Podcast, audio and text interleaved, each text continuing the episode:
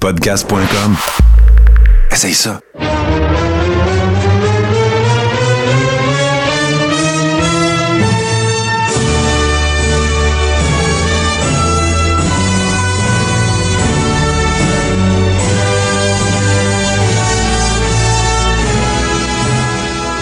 Le Carré Rond, saison 4, épisode 11. Toto Lavigne, euh, comment ça va? Allô? Ça va très bien, ça va très bien. Hey, euh, écoute, on... déjà un onzième épisode. Je me rappelle encore de la journée que j'ai dit Ah, j'ai oublié de changer de saison. Tu sais. Ça fait Ouais, ouais. déjà 11 semaines de ça. Ça n'a aucun espèce de sens. J'espère que tout le monde va bien. Écoute, euh, en ces temps euh, de très particuliers, on reviendra pas là-dessus pendant une heure, mais écoute, euh, c'est en- c'est- le fucked upness ne semble pas vouloir nous quitter.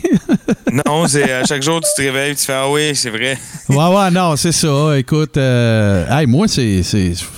Quand tout va revenir à il faut vraiment que je fasse attention à mon poids. Là. C'est, train de devenir une estifie de joke. Mais bon, trêve de Baliverne et tout ça. On a un gros show cette semaine parce que, écoute, on va se le dire, Toto, je pense que tu es un peu dans la même situation que moi avec tout ce qui s'est passé, avec Speaking Out, avec toutes ces affaires-là. J'ai de la misère à rembarquer. Ouais, ben moi aussi, euh, j'ai de la misère à embarquer un peu. Euh, euh, c'est sûr que c'était un peu mon cas, mais ça, ça me donne encore plus le goût de me garocher dans la vieille lutte qui existe déjà. Parce que la nouvelle, je sais pas, c'est comme moins le goût. Ouais, non, non, c'est sûr. Puis écoute, euh, tu sais, c'est parce que là, évidemment que. que- Puis là, c'était comme, c'était comme, c'est pas juste une compagnie, mettons, touchée par un scandale, puis que tu dis, OK, ben, j'écouterai plus eux autres. C'est tout le monde, là. Ben, c'est ça. Fait que, euh, écoute, on va, euh, on va euh, faire une petite pause tantôt. Là. J'ai deux, deux, trois autres affaires à dire, mais on va faire une petite pause. On va faire un petit tour quand même d'actualité, là, un genre de Ouais. retour un peu sur au moins qu'est-ce qui se passe. Euh, écoute, moi, j'ai essayé d'écouter Raw hier soir à peu près au tiers. J'ai fait comme, calice. Non, je- peux pas, j'ai pas trois heures à, ben, moins les annonces, là, mais j'ai- j'ai pas trois heures à mettre là-dessus. Je sais ce qui Ben, va arriver. On c'est- spin dans c'est le beurre. plus, euh, c'est- C'est plus productif. Si, si t'as euh, trois heures à écouter de la lutte, t'es mieux de prendre un Nitro au hasard sur le network. Voilà, c'est c'est à peu près ça. Puis écoute, le corps est rond, c'est un podcast de lutte old school. Alors, ben écoute, on va, oui, on, on, on se, on- comment dire, on, on- on se donne la, responda- la responsabilité de parler de ce qui se passe actuellement, mais c'est pas le nerf central de notre show. Fait que ça tombe Voilà. bien, Toto, parce que là, tu écoutes bien le seul line-up. Un, ben le 28 juin, c'était l'anniversaire de Hell in a Cell 98. Oui, monsieur, Euh, euh, on va en parler. euh, voilà. Écoute, euh, ouais, ben c'est ça. On ne brûlera pas de punch, on va en parler. Moi, je vais te parler, Toto. tu sais, on est dans, on est dans le, le Black Lives Matter. On est dans Mhm. toute cette, cette situation-là. Je vais te parler de probablement, à l'époque, peut-être qu'il ne savait pas qu'il le faisait, mais je vais te parler de probablement. De l'une des plus grandes euh, icônes non reconnues euh, de, la, déségrégation euh, dans le sud des États-Unis au niveau des sports. Je vais te parler d'un lutteur old school qui est malheureusement décédé en 2006 à la- au vénérable âge de 77 ans. Je vais te parler de Sputnik Monroe. Ah, bon. Puis je vais te raconter un peu l'histoire de, de son arrivée dans le territoire de Memphis puis ce que ça a changé. Évidemment, on va avoir les segments, les deux tonnes. On va faire du branche à branche comme on fait tout le temps. J'ai vraiment... On va revenir euh, après la pause, on va parler un peu des actualités, mais j'ai vraiment envie, là, écoute, euh, qu'on se gèle à la lutte old school. Ouais, c'est ça, exactement. c'est ça qu'on va faire. C'est ça qu'on va faire, chers euh, abonnés et patrons, tout de suite après ceci.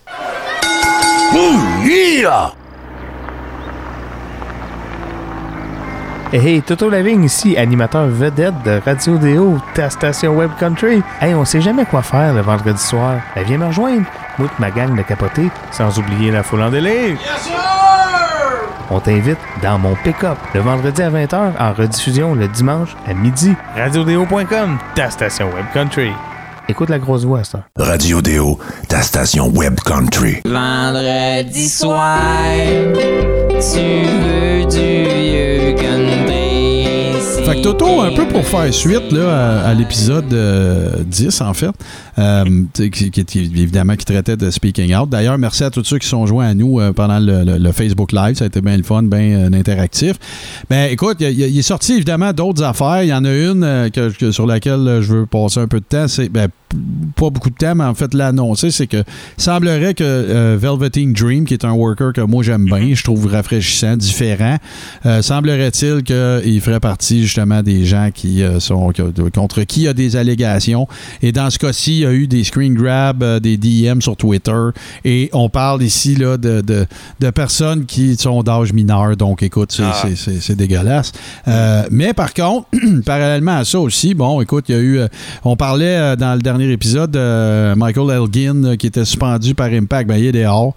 Euh. Bon, c'est ça. Fait que là, tu sais, des, des suspensions, tu sais, la seule que je peux peut-être comprendre, c'est Guevara parce que, tu sais, il a adressé le point lui-même, il a contrôlé le message, puis il il a jasé avec Sacha Banks, qui était la, la, Ouais, la ouais. victime euh, dans, dans ce cas-ci, entre guillemets.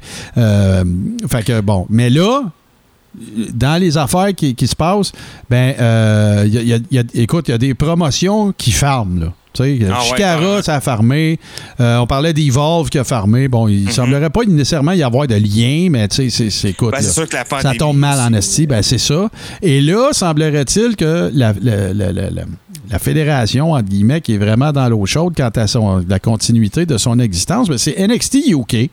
Ah ouais? Ben, un, tu sais, on a parlé un petit peu à l'effet que, tu sais, Progress, c'est un peu fucked up NXT UK parce que, tu sais, t'es pas obligé d'être exclusif à la WWE. Fait que tu peux être un lutteur indie puis faire partie d'NXT UK pareil. Tu sais, parce Mais- que là-bas, c'est pas- différent. Mais il n'y a quand même pas d'ambiguïté dans le sens que NXT UK, ça appartient à la WWE. Absolument. Il y a- C'est un produit de la WWE. Voilà. Aucun doute, sauf que la façon dont ils gèrent leur roster là-bas, c'est différent d'ici. C'est que tu peux. Pourquoi? À cause de la cédule de taping, à cause de toute la façon que ça s'est bâti, construit. Ben, tu- moi, je peux être un John Coffey puis aller lutter pour Progress puis faire les tapings d'NXT quand même. Euh, dans beaucoup de cas. Je te dis pas que ça doit être exclusif. Je pense pas que Walter euh, fasse nécessairement la même affaire parce qu'ils doivent y avoir donné un bon, un bon chunk de cash parce que c'est lui le Ouais, champion en plus. Fait que là, ben, semblerait-il. puis, être Ouais. exclusif, ça veut pas dire que tu es obligé d'aller travailler ailleurs non plus. Non, non, ben, c'est ça, Si tu c'est fais ça. assez d'argent, là. Voilà. Fait que là, ben, euh, semblerait-il que, un, ben, c'est un trou financier, la NXT depuis, euh, UK depuis le début.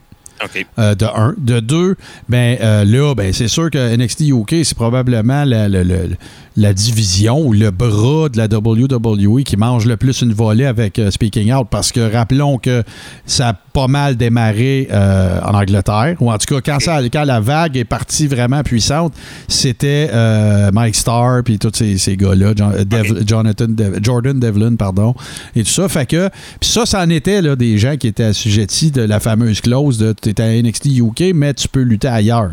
Jordan. Devlin, il luttait à Progress, il luttait à un paquet d'autres fédérations. Fait que là, ça continue. C'est sûr qu'on a vu peut-être un petit peu moins de nouvelles allégations. Euh, il va, c'est, c'est clair qu'il va continuer d'en sortir parce que c'est pas un mouvement qui, qui, qui était, comment dire, euh, c'est quoi le mot que je cherche là? Peux-tu m'aider, s'il vous plaît? Je sais pas si ça va. Ben, qui est marginal, tu sais, c'est, c'est quelque chose de sérieux. Ah non, non, c'est très, très euh, sérieux puis euh, mainstream, si tu veux, là, en Voilà. ce sens que c'est c'est triste, mais euh, il y a assez d'allégations pour que ça dure longtemps, je pense. C'est clair, c'est clair. Puis c'est pas un mouvement qui va aller en diminuant. Puis je suis- quand même assez surpris que le nom de Teddy Hart euh, soit même pas encore sorti. Le gars, euh, il est dans la marde à tous les trois mois. Tu sais, fait que, ben, remarque qu'il y avait eu d'autres allégations contre lui avant. Fait que, le gars. Euh, puis d'autres nouvelles, en fait, c'est que euh, qui, qui n'ont pas vraiment de- d'allégeance à- au mouvement Speaking Out, c'est euh, Tessa Blanchard qui a été remerciée d'Impact pour des raisons. là, en fait, ce qui a été annoncé, ce qui a été ben, rendu public, c'était qu'elle est au Mexique. Puis euh, elle, a, elle a omis ou refusé, je peux pas te dire lequel des deux, d'envoyer des promos euh, qu'elle devait prendre elle-même, genre avec son sel, ouais. devait être intégré dans le contenu des shows. Et elle ne l'a pas fait. Et euh, Im- Impact a décidé de la remercier de ses services. Et, Breach of, con- pardon? breach of contract? Bon, ça doit être quelque chose dans ce genre-là. Ouais, c'est ça. Puis, euh, et, et on rappelle qu'elle était championne poids lourd, toute caté- Ouais, ouais, ouais, c'était la, la, la, la champ, là. la- Ouais, ouais, homme, femme, whatever. là. La ceinture Mhm. de champion ou championne, là, je ne sais plus comment le dire, mais euh, c'était elle qui la détenait. La, Ben, top belt, la top belt de la fédération, c'est elle qui l'avait. C'est pour ça que c'est un peu étrange, non? Écoute, euh, Il doit y avoir de quoi en dessous de ça. Ben, c'est vrai. Ça que je voulais t'amener, c'est que euh, Tessa Blanchard a déjà été accusée de bullying par d'autres workers euh, féminines. Et elle, euh, écoute, il n'y a pas vraiment eu en tant que tel. J'avais suivi un peu la saga. Ça ne doit pas faire un an de ça. Et euh, j'avais suivi la saga et. Elle s'en cachait pas vraiment, tu sais. C'est comme. euh, c'était plus genre, ben écoute, si t'es pas capable de. Si t'aimes pas la chaleur, tiens-toi pas dans la cuisine, puis des affaires comme ça. Euh, Il y en a qui parlent aussi de son éthique de travail. Il y en a qui parlent du fait qu'elle se pense plus grosse que la game. euh, et ainsi de suite. La AEW fait pas ni une ni deux suite à ça. Et même si le père de Tessa Blanchard, Tully Blanchard, euh, écoute, champion télévision de la NW Ah ouais. des années, un Four Horsemen, euh, un worker incroyable, euh, un, un- un- un gars sur le mic vraiment débile. Ils travaillent pour eux autres, puis ils ont sorti publica- publiquement pour dire on n'est pas intéressé de travailler avec Tessa Blanchard. Ah ouais, hein? Fait que là, y a-tu d'autres choses en arrière de ça? Est-elle en rixe avec son père? Est-ce que, écoute, euh, whatever. Euh, Rappelons-nous que euh, Tully Blanchard, euh, c'était pas un ange non plus backstage. Hein? Fait que Ouais, des ben, fois, la ça, pomme tombe peut-être pas bien loin de l'arbre. Ouais, ouais, ouais. Mais c'était à une époque où, justement, ça passait plus, là, je te dirais. C'était Mais- mais, euh, y a- toléré, mettons, là. Ouais, puis tu sais, il y a bien des. Ben là, écoute, dans les années 80, là, on se, on se comptera pas de cachette ici, là. De la poudre, il y en avait, puis il y a bien du monde en prenait, là. Puis, euh, tu sais, ouais. Tully, ben disons que c'est ça, il détestait pas ça. Semblerait-il, je n'accuse personne de rien, ne m'envoyez pas de poursuite en libelle diffamatoire, mais c'est, c'est du domaine connu, là. Tu sais, maintenant, il a trouvé, c'est un, c'est un born again, puis euh, c'est un creature, puis la patente. Sauf que, ben, c'est ça. Fait que là, paraîtrait-il que là, ben, la WWE aurait levé la main pour dire écoute, euh, t'as Oh. ça, Blanchard. Mais tu sais, quand t'as une Becky Lynch qui s'en va en vacances, C'est sûr. quand t'as une Ronda Rousey qui est partie, Sauf que là, va falloir laisser euh, l'ego à la porte, par exemple. euh, ben, c'est de ça que je doute de sa capacité. Parce Mais que pour moi, euh, on, on verra pas euh, Tessa Blanchard contre Braun Strowman pour la belt à WrestleMania cette année. je suis en doute fort. C'est sûr que tout le monde, écoute, le, le naturel, c'est, Charlotte Tessa Blanchard, là. C'est deux Ouais. filles d'anciens Horsemen. Écoute, tout est là. tu Le build-up est facile à faire. Moi, j'espère que s'ils la signent, ils vont la builder up et qu'elle sera pas d'un main, euh, tu d'un main angle deux semaines plus tard. Tu si tu Ben non. veux qu'elle laisse son ego à la porte, ben, il va falloir que tu fasses faire euh, le ouais. payer ses 12 un petit peu. Mais les ratings diminuent, ça va pas super bien. Il y a des lutteurs qui ont exprimé leur désir de mettre la WWE en pause. Euh, T'as euh, Kevin Owens qui fait des tweets à l'effet qu'il faut respecter la distanciation sociale. Ah T'as ouais. euh, Renee Young qui a la COVID. Écoute, ça va pas bien, là. Non, non, ça va vraiment pas bien. Ça va pas bien. Puis, écoute, je. je je, je, je vois pas comment, euh, à part avec une pause ou un changement dramatique de façon de faire les choses, je vois pas comment. Ou, ou le déconfinement, remarque, là, ça c'est toujours ça. ouais. Mais Mais je vois pas comment la WWE va se remettre. J'ai pas peur que ça ferme, pas ça je veux dire, mais tu sais, que, que- de, de revirer le bateau de bord. Parce que là, écoute, t'es rendu que t'as R-Truth qui, tra- qui, qui fait des- qui work des angles avec Drew McIntyre. Là. What the fuck, là? Ah, OK. Tu sais, c'est bien cool, Le- là. Je l'aime bien. Il, il était tendu mince. Ben, je l'aime bien, R-Truth, là. Puis, euh, tu sais, il y a deux semaines, il y avait un combat par équipe. Drew McIntyre puis R-Truth contre, euh, voyons, euh, MVP puis euh, Bobby Lashley, là. Qu'est-ce que c'est ça? Ouais.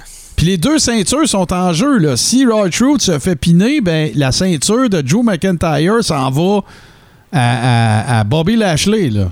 ouais. Sérieux, dude, là. C'est, c'est, c'est- c'est- écoute, t'as d'autres mondes que ça, là. Tu peux travailler d'autres programmes que ça, là, tu sais. Fait que là, je revis, je recommence à vivre. Tu sais, je disais au départ, c'est cool, ça nous montre les, les skills de Mike de certains workers, blablabla. Mais là, je suis revenu au départ, là. Là, c'est A, B, C, D. La semaine 1, c'est A, B contre C, D. La semaine 2, Ouais, ouais. c'est A contre C. La semaine 3, c'est B contre D. Puis là, après ça, il va y avoir un three-way, deux filles qui ça donnait à passer, puis qui ont mangé. euh, je suis plus capable. Je suis plus. Je m'ennuie d'NWA, mon gars, là. Tu peux même pas t'imaginer. Ah ouais, hein, ouais, moi aussi j'ai hâte que ça Tu sais, il n'y a, aucune. j'ai- l'impression que toutes les storylines se tournent en rond. Là, il- là, ils ont annoncé un nouveau match euh, cinématographique. Là. OK? Ça va être Strowman contre euh, Bray Wyatt. Un swamp match. Bon. OK? Bon. J'ai dit ça, tu vois, je vais regarder ça. Ça, ça m'intéresse. Je suis Ouais, curieux ouais. de voir qu'est-ce qu'ils vont faire avec ça. Euh, écoute, mais, mais je suis plus capable. Là. Je, je vois pas. Non, mais sans joke. Fait que là, c'est- serait-il le temps d'en prendre une pause? Serait-il le temps de changer la programmation? Mais c'est parce que le problème. parce que si on prend pas de pause là, euh, tu sais, donné, c'est là, là. Tout le monde est en Ouais, break, mais- t'en prends un, puis that's it, là. USA Network voudra jamais, puis Fox non bien. plus. tu sais. Hey, même le show, euh, même, euh, même le show à Fox euh, FS1, c'est Ouais, cancellé. Ça ça tire pas de score, ça tire pas de rating, puis il y a CM fucking Punk dedans des fois. Ouais, je sais. Tu sais, fait que là, tu sais, à un moment donné, c'est ça. C'est, c'est- je ne sais pas qu'est-ce que ça va prendre. J'ai pas vraiment de solution. La seule solution que j'avais, j'en ai fait part. Faites un spin-off, puis montrez les lutteurs dans d'autres, euh, dans d'autres situations. Buildez up leur, leur, leur personnage. Euh, puis faites des documents. Je, gars, je, je comprends, plus- là. Plus. Je comprends, là, tu sais, Vince, là, il y, a un- il y a un network à populer de contenu, puis toute la patente, mais en tout cas, écoute, c'est. c'est, c'est... Ouais, c'est, c'est- écoute, je, manque de mots, c'est, rare, ça m'arrive, mais tu sais, les abonnés. L'état de la business en général en ce moment euh, laisse à désirer, mettons. qu'on peut dire ça de même. Tu sais, si je t'avais dit, là, un an et demi, là, genre, ou un an plutôt, là, ben là, ben, un an et quelques mois. Ben là, Toto, euh, là, là, Mania, le main event, c'était trois filles. Euh, tu sais, bon, tout ça. Puis le Mania de l'année, pas, pas de l'année qu'on vient de vivre, mais l'autre d'avant était quand même cool, pire. Si je t'avais dit dans un an et demi, là, ben, sans, sans te dire la COVID puis tout, mais dans un an et demi, les ratings de tous les shows de lutte vont dropper au Ouais, ouais. sous-sol. Puis euh, il pourra plus avoir de, de- de- il pourra pas avoir de, fans dans la salle parce qu'il va avoir un réseau, un, réseau, un, un virus euh, mondial, une pandémie mondiale, Mhm. puis qu'en même temps, il va avoir un mouvement Me Too, mais à la lutte. Tu sais, Ah ouais. m'aurais dit fuck you, ta gueule, qu'est-ce que tu, que tu fais là? Viens pas fucker ma lutte. C'est Ah ça que ouais, tu m'aurais dit. Mais là, c'est tout ça. Et ça, sans compter que les ratings, c'était pas débile anyway à cette époque-là. ouais, c'est ça. Tu sais, mettons, euh, ben, tout va bien, la vente de merch va bien, l'action ne perd pas de valeur, tu sais, ça va bien. Il y a plein d'affaires qui pourraient s'améliorer, mais là, bang, t'arrives sur. Que la XFL, le- le- ça farmerait, la version 2.0. Ah ouais, ça, ouais. Euh, écoute, c'est capoté. Fait que là, ben, c'est dur de. Fait que, écoute, euh, je le dis euh, tout le temps, on se répète toujours les mêmes affaires, mais on va rester, on va rester dans l'old school, puis on va vous en parler. Puis là, ben, écoute, c'est précisément ça qu'on va faire dans le, dans le prochain segment, mon cher. Euh, on va se jaser de notre. de, comment dire, notre. Citoyen euh, remarquable qui était Oui. le worker euh, dans le territoire de Memphis que tu adores, Sputnik Monroe, tout de suite après ceci. You humbled them and you humiliated them. Well, now it's my turn. I'm going to make you beg, DiBiase.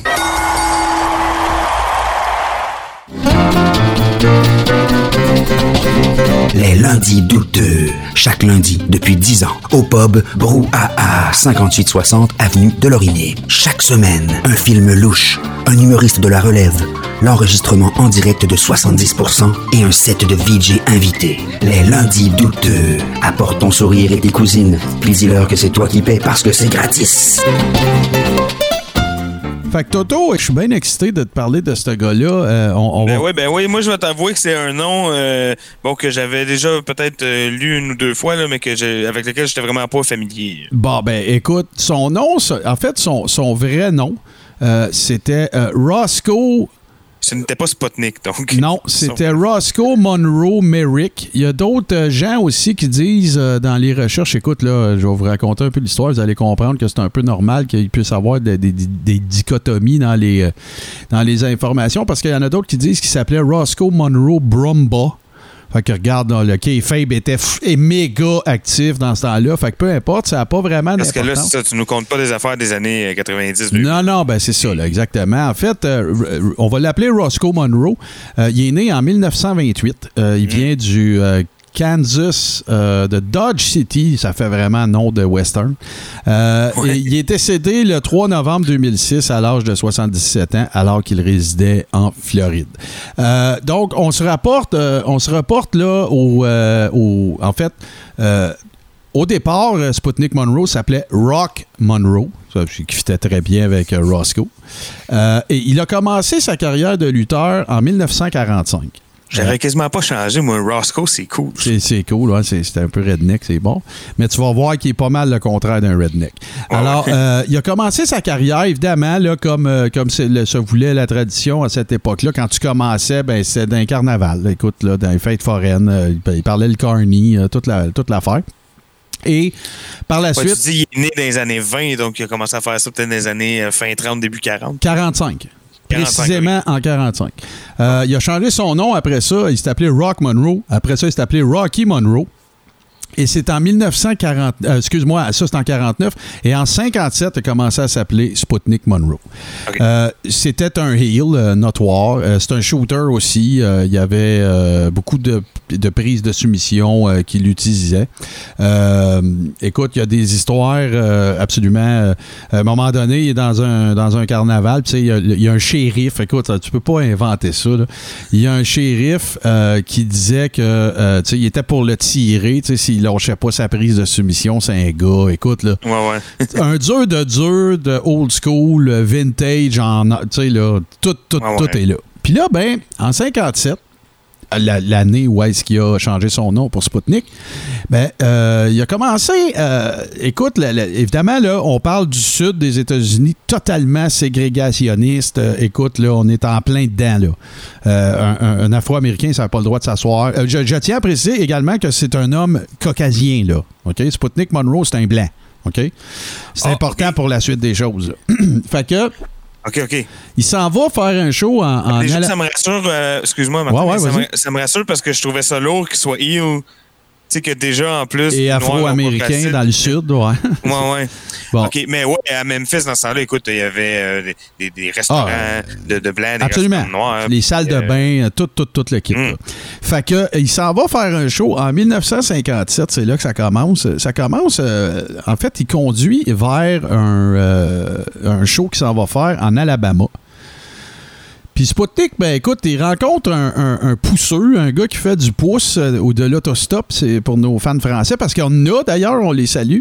Oh, Euh, on a des fans français. Ouais, ouais, ouais. Écoute, euh, il embarque un, un, autostoppeur afro-américain. Euh, quand il arrive, euh, à- à la- euh, en arrivant là, sur le site de, de l'endroit où le, le gars-là était pour avoir lieu, ben, il met son bras autour de l'afro-américain. Il donne un bec sa joue. Sputnik net catché qu'il pouvait, dans le sud, se servir d'un afro-américain pour avoir du heat. OK. Fait que, un, ça prend un set de couilles en stainless.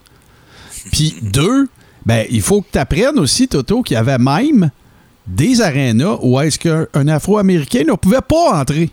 Oh, Fait que t'imagines le heat, là. T'es en plein sud des États-Unis, tu rentres dans un aréna, il y a plein de monde pour un show de lutte. T'es un, t'es un heel caucasien et tu rentres avec le bras autour d'un Afro-Américain puis tu lui donnes un bec ça joue.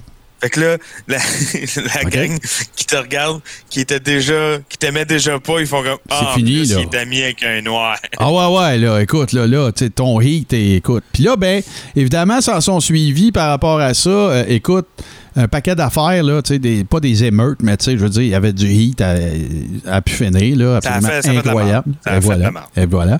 Euh, et là, ben, tout ça fait en sorte qu'un peu plus tard, il se retrouve dans le territoire de Memphis. Et parallèlement à ça, ben, il continue d'employer ces, ta- ces tactiques-là. Là, OK? Fait que quand il est arrivé à Memphis, ben là, t'es encore plus bullseye là, de, de- du Tenne- tu sais, dans le Tennessee, là, oublie ça. Euh, fait que là, ben, ce qu'il a commencé à faire, c'est euh, à se tenir dans des endroits pour les gens de couleur seulement. J'insiste sur le de couleur avec des gros guillemets. Là. OK? On se reporte euh, dans Ouais, ouais. la situation historique. Là. Évidemment que ça n'avait pas d'allure de dire ça. Fait que ce qui arrive, c'est que là, ben, les- la police du, du coin, puis de, de- de Memphis, puis des places où ils travaillent, ils l'arrêtent. Mais dans ce temps-là, puis écoutez-moi bien, là, vous allez avoir un petit exercice en plus d'étymologie, parce que je ne sais pas si moi, j'ai 47 ans. Ma mère utilisait une expression pour te décrire quand t'étais, euh, t'avais l'air dépressé, traîne savate, euh, tu sais, euh, en mode euh, végétatif, puis tout le kit. Elle disait arrête de mopper. Ben, dans- à cette époque-là, aux États-Unis, il existait une, euh, une charge qu'un policier pouvait donner à quelqu'un qui s'appelait de la mopery. M-O-P-E-R-Y. Et qu'est-ce que ça veut dire? Ben, ça veut dire un peu euh, de, déambuler sans aucune raison. Là. Euh, tu- tu- comment je te dirais ça? Je sais qu'il y a- d'autres expressions en anglais là, qui tournent autour de, de- Ouais, ouais, de une genre, ça. une genre de loi bidon qui se sont données pour pouvoir arrêter le monde facilement. C'est ça, exactement. No loitering ou, tu sais, no... Ah euh, ouais. euh, flâner. Flânage, tiens. C'est ça qu'on pourrait Le appeler flânage, ouais, ouais. Fait que là, la police le ramassait tout le temps pour cette raison-là, alors que souvent, il faisait rien de mal. Ou, fut un temps aussi, où c'était pas légal pour un blanc d'aller dans un café de couleur. Fait que lui, Ah ouais? sa stratégie, c'est qu'à chaque fois, parce qu'il devenait de plus en plus populaire dans le territoire, il faisait les journaux avec ça. Ben oui. Fait que là, ben, qu'est-ce que ça faisait, tu penses? Ça faisait que ça parlait de, de, de Sputnik Monroe, puis là, ben, il y avait un gala le mercredi, puis bon, puis ainsi de suite, puis voilà. Mais, il a emmené ça encore plus loin, Toto, mon, mon Sputnik. OK. À un moment donné, il se fait arrêter euh, précisément pour Mopree, puis il décide de se faire défendre par un avocat afro-américain. OK? Ouais, ouais. Euh, il- il- ça a été le début du reste des affaires parce que là, lui, ce qu'en fait, son pari, entre guillemets, c'était de capitaliser sur le fait que, vu qu'il n'y avait pas d'Afro-Américains dans les arénas, ben, un, c'était pas bon pour la business parce que ça fait une quantité euh, phénoménale de gens desquels tu peux pas avoir de vente de billets, de un. Ouais, ouais, c'est ça. même d'un point de vue euh, capitaliste. C'est ça, ben non, c'est ça. Sauf que là, tu vas comprendre que ses buts- son but euh, n'a pas été que mercantile parce que là, petit à petit, parallèlement à tout ça, comme heel, évidemment, ben, tu sais, il est devenu euh, le heel du territoire de Memphis. OK. Écoute, puis là, à cette époque-là. Ouais, Est-ce qu'il y avait un tag team partner, ça? Non, Parce non, non, que non, à ce moment-là, euh, à Memphis, c'était beaucoup axé sur euh, non, non, non, du tout, du tout. le tag team. Puis à cette époque-là, ce qu'il faut que tu saches aussi, c'est que le territoire de Memphis n'est pas ten- détenu par Nick Goulis et tout ça, c'est détenu par la famille Fuller. Ouais, ouais, Famille- ça, la là. famille Welsh Fuller. Donc, est reconnue pour être des sudistes, là. OK? Ouais, ouais, dans, dans, dans tout ce que ça a de, de Ouais, ouais. fun. Des confédérés, là. OK? Ouais. Peut-être que la, la génération d'après, ça a changé, mais à cette époque-là, je pense que c'était Roy, Roy Welsh qui était le, le- le booker puis le propriétaire du territoire. C'est plus tard que Nick Goulis est arrivé, puis après ça, Lawler puis, euh, puis euh, Jarrett. Mhm. Fait que. Il se fait défendre par euh, cette, euh, cette, euh, cet avocat-là. L'avocat se présente en cours, il mange un amende, puis c'est fini. C'était vraiment juste du, du- du- de, de- de- de la, du harcèlement là, pour qu'il arrête de se tenir avec des gens de couleur. Fait que, Ouais, ouais. Fait que là, ben, il devient, euh, comme je te dis, il devient le, le, le, le, le- le- le- le- top. personnage majeur, c'est ça, le top heel du secteur. Et euh, euh, à un moment donné, il se rend euh, à un aréna de l'époque qui s'appelait le Ellis Auditorium. Mhm. Et euh, c'est lui la, ma- la main event. Euh, Il y a un paquet d'Afro-Américains qui se présentent à l'aréna, qui euh, préalablement veulent euh, entrer dans le- dans la- dans l'aréna aussi. OK, ouais, parce que les autres, ils commencent à l'aimer. Ouais. là. Puis là, ben, il dit carrément au promoteur, euh, Roy Welsh, il dit Moi, si tu laisses pas rentrer les gens de couleur, à soir, je lutte pas. C'était sa vache à lait, donc. Voilà. Fait que c'est ça qui est arrivé. Et ça a fait, ça a donné lieu, en fait, très officiellement maintenant, avec le recul, à la déségrégation des shows de lutte du territoire de Memphis, de un, mais s'en est suivi par la suite les sports en général. Parce que c'était applicable à plus tout. loin, là, sais, ça, ça l'a éveillé le monde là-bas, peut-être, à ce que Ouais. on peut laisser les, le monde aller dans le café qu'ils veulent, puis Ouais, ouais, absolument. qu'ils veulent. Et euh, jusqu'à ce jour, là, selon Jim Cornette, là, qui est un grand fan de, de, de Sputnik Monroe, parce que là, c'était un bon worker aussi, là. C'était pas juste basé là-dessus, là. Je veux dire, c'était un bon gars dans le ring, là. Ah Euh, non, c'est ça, ouais, ouais. ah ouais, ouais, c'est ça, là.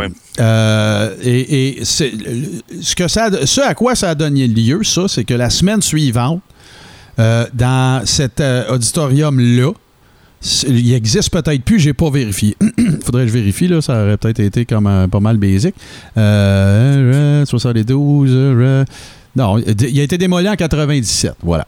Fait que le Ellis Auditorium, suite à ce move-là que Sputnik Monroe a fait, je pense que c'est la semaine suivante, a eu le record d'assistance dans cet édifice-là jusqu'à sa destruction.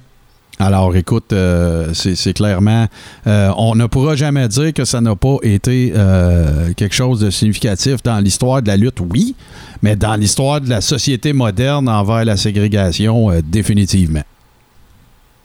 Fait qu'un pionnier, donc. Ben, un pionnier, tu sais, l'histoire ne dit pas, tu sais, jusqu'à quel point c'était de nature euh, socio-humanitaire, tu sais, mais, mais je pense que rendu un- à la limite, tu sais, on peut te dire qu'on s'en sac parce qu'oublie pas que l'histoire a commencé par il a embarqué un, un- un pousseux en Alabama, là, tu sais. Fait que Ouais, ça veut dire qu'au départ, tu sais, il, il était pas, il adhérait pas à ce, ce- ce- ce courant de pensée-là. Mais non, c'est ça. Lui, déjà, il trouve.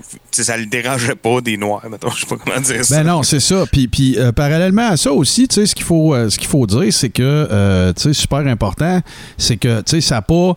Il n'a pas changé son fusil d'épaule après. euh, Tu sais, je veux dire, ça ça n'a jamais changé par la suite. Il a toujours été. euh, parce qu'à un moment donné aussi, il est devenu promoteur. Il est devenu booker avec, euh, avec Welsh. Euh, tu sais.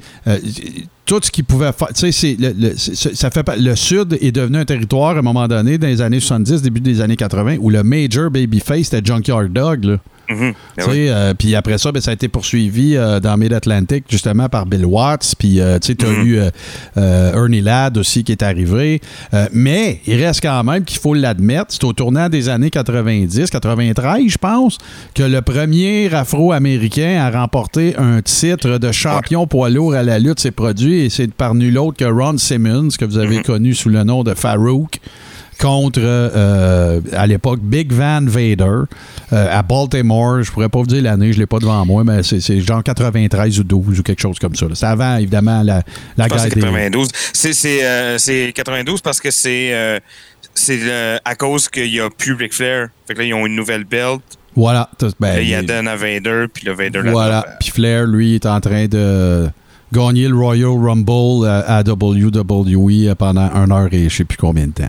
Voilà. Fait que voilà, c'était, euh, écoute, c'était la petite histoire de, de Sputnik Monroe. Je trouvais ça intéressant. C'est très old school aussi, puis tout ça. Puis, euh, tu sais, à ce jour, je trouve que Sputnik Monroe, justement, est un des, euh, des, des des, des unsung heroes, peut-être, Ben ouais. euh, non seulement de la lutte, mais sais, justement, là, de- des modifications euh, euh, relatives à la ségrégation, puis de l'avancement de la société en général, parce que faut pas oublier que si ça, ça se produisait, c'est déjà fort probablement arrivé, puis là, j'ai pas de source historique à l'appui, mais c'est fort probablement déjà arrivé que, que dans un gala de boxe, si un des lutteurs était un afro-américain, si un des boxeurs était un afro-américain, c'était le seul dans l'aréna, là.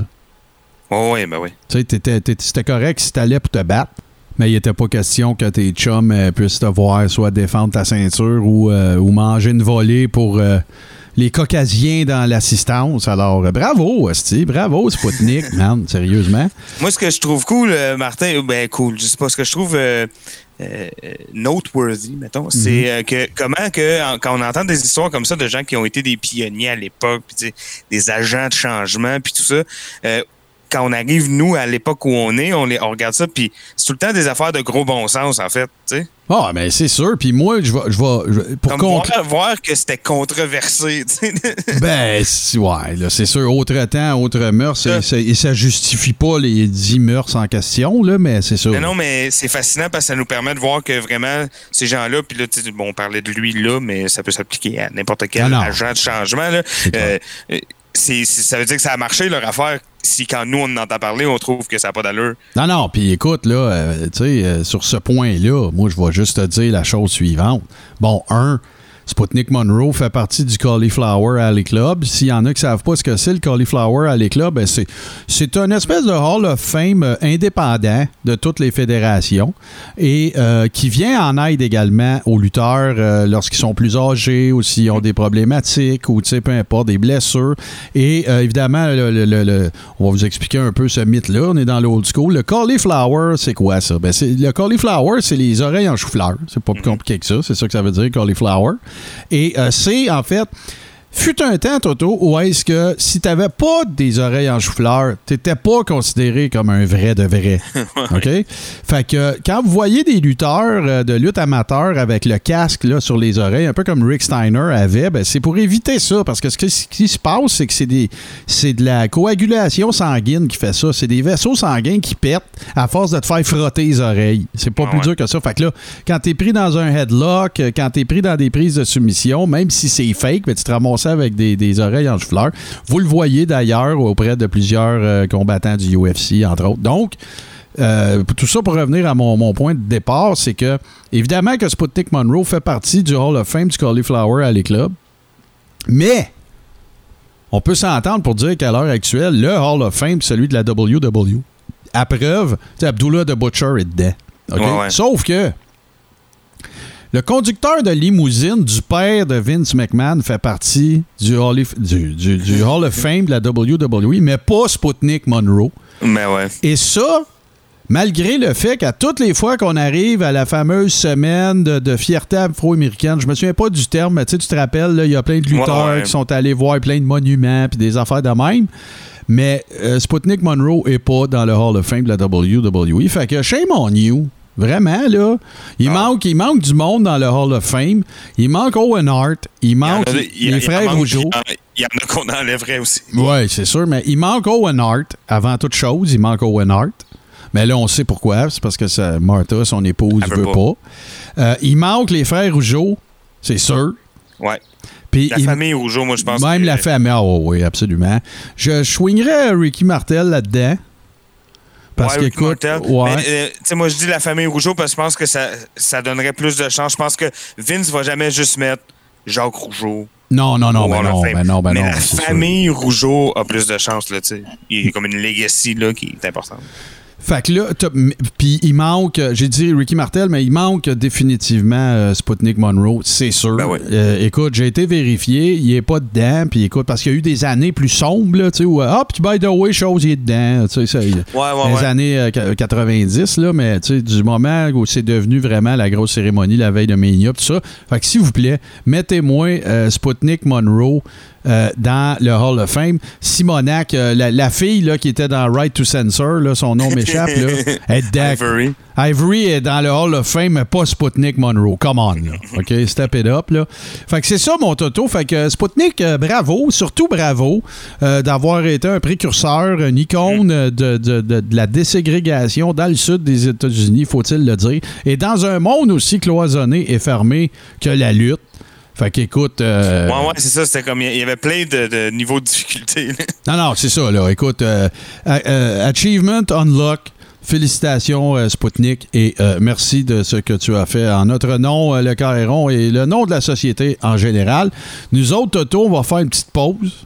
Hum? Puis là, là, on va se parler de Hell in a Cell.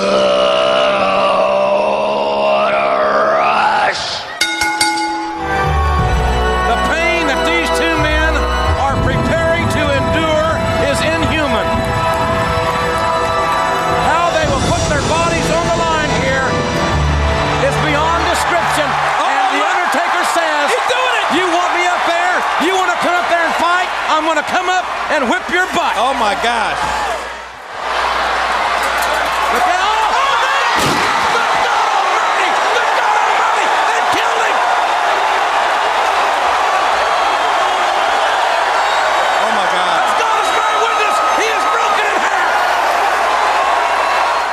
People were expecting a Hell in a Cell match. And look at him. you are kidding How me. in the hell is he standing? Oh my God! And look at this, he's got a smile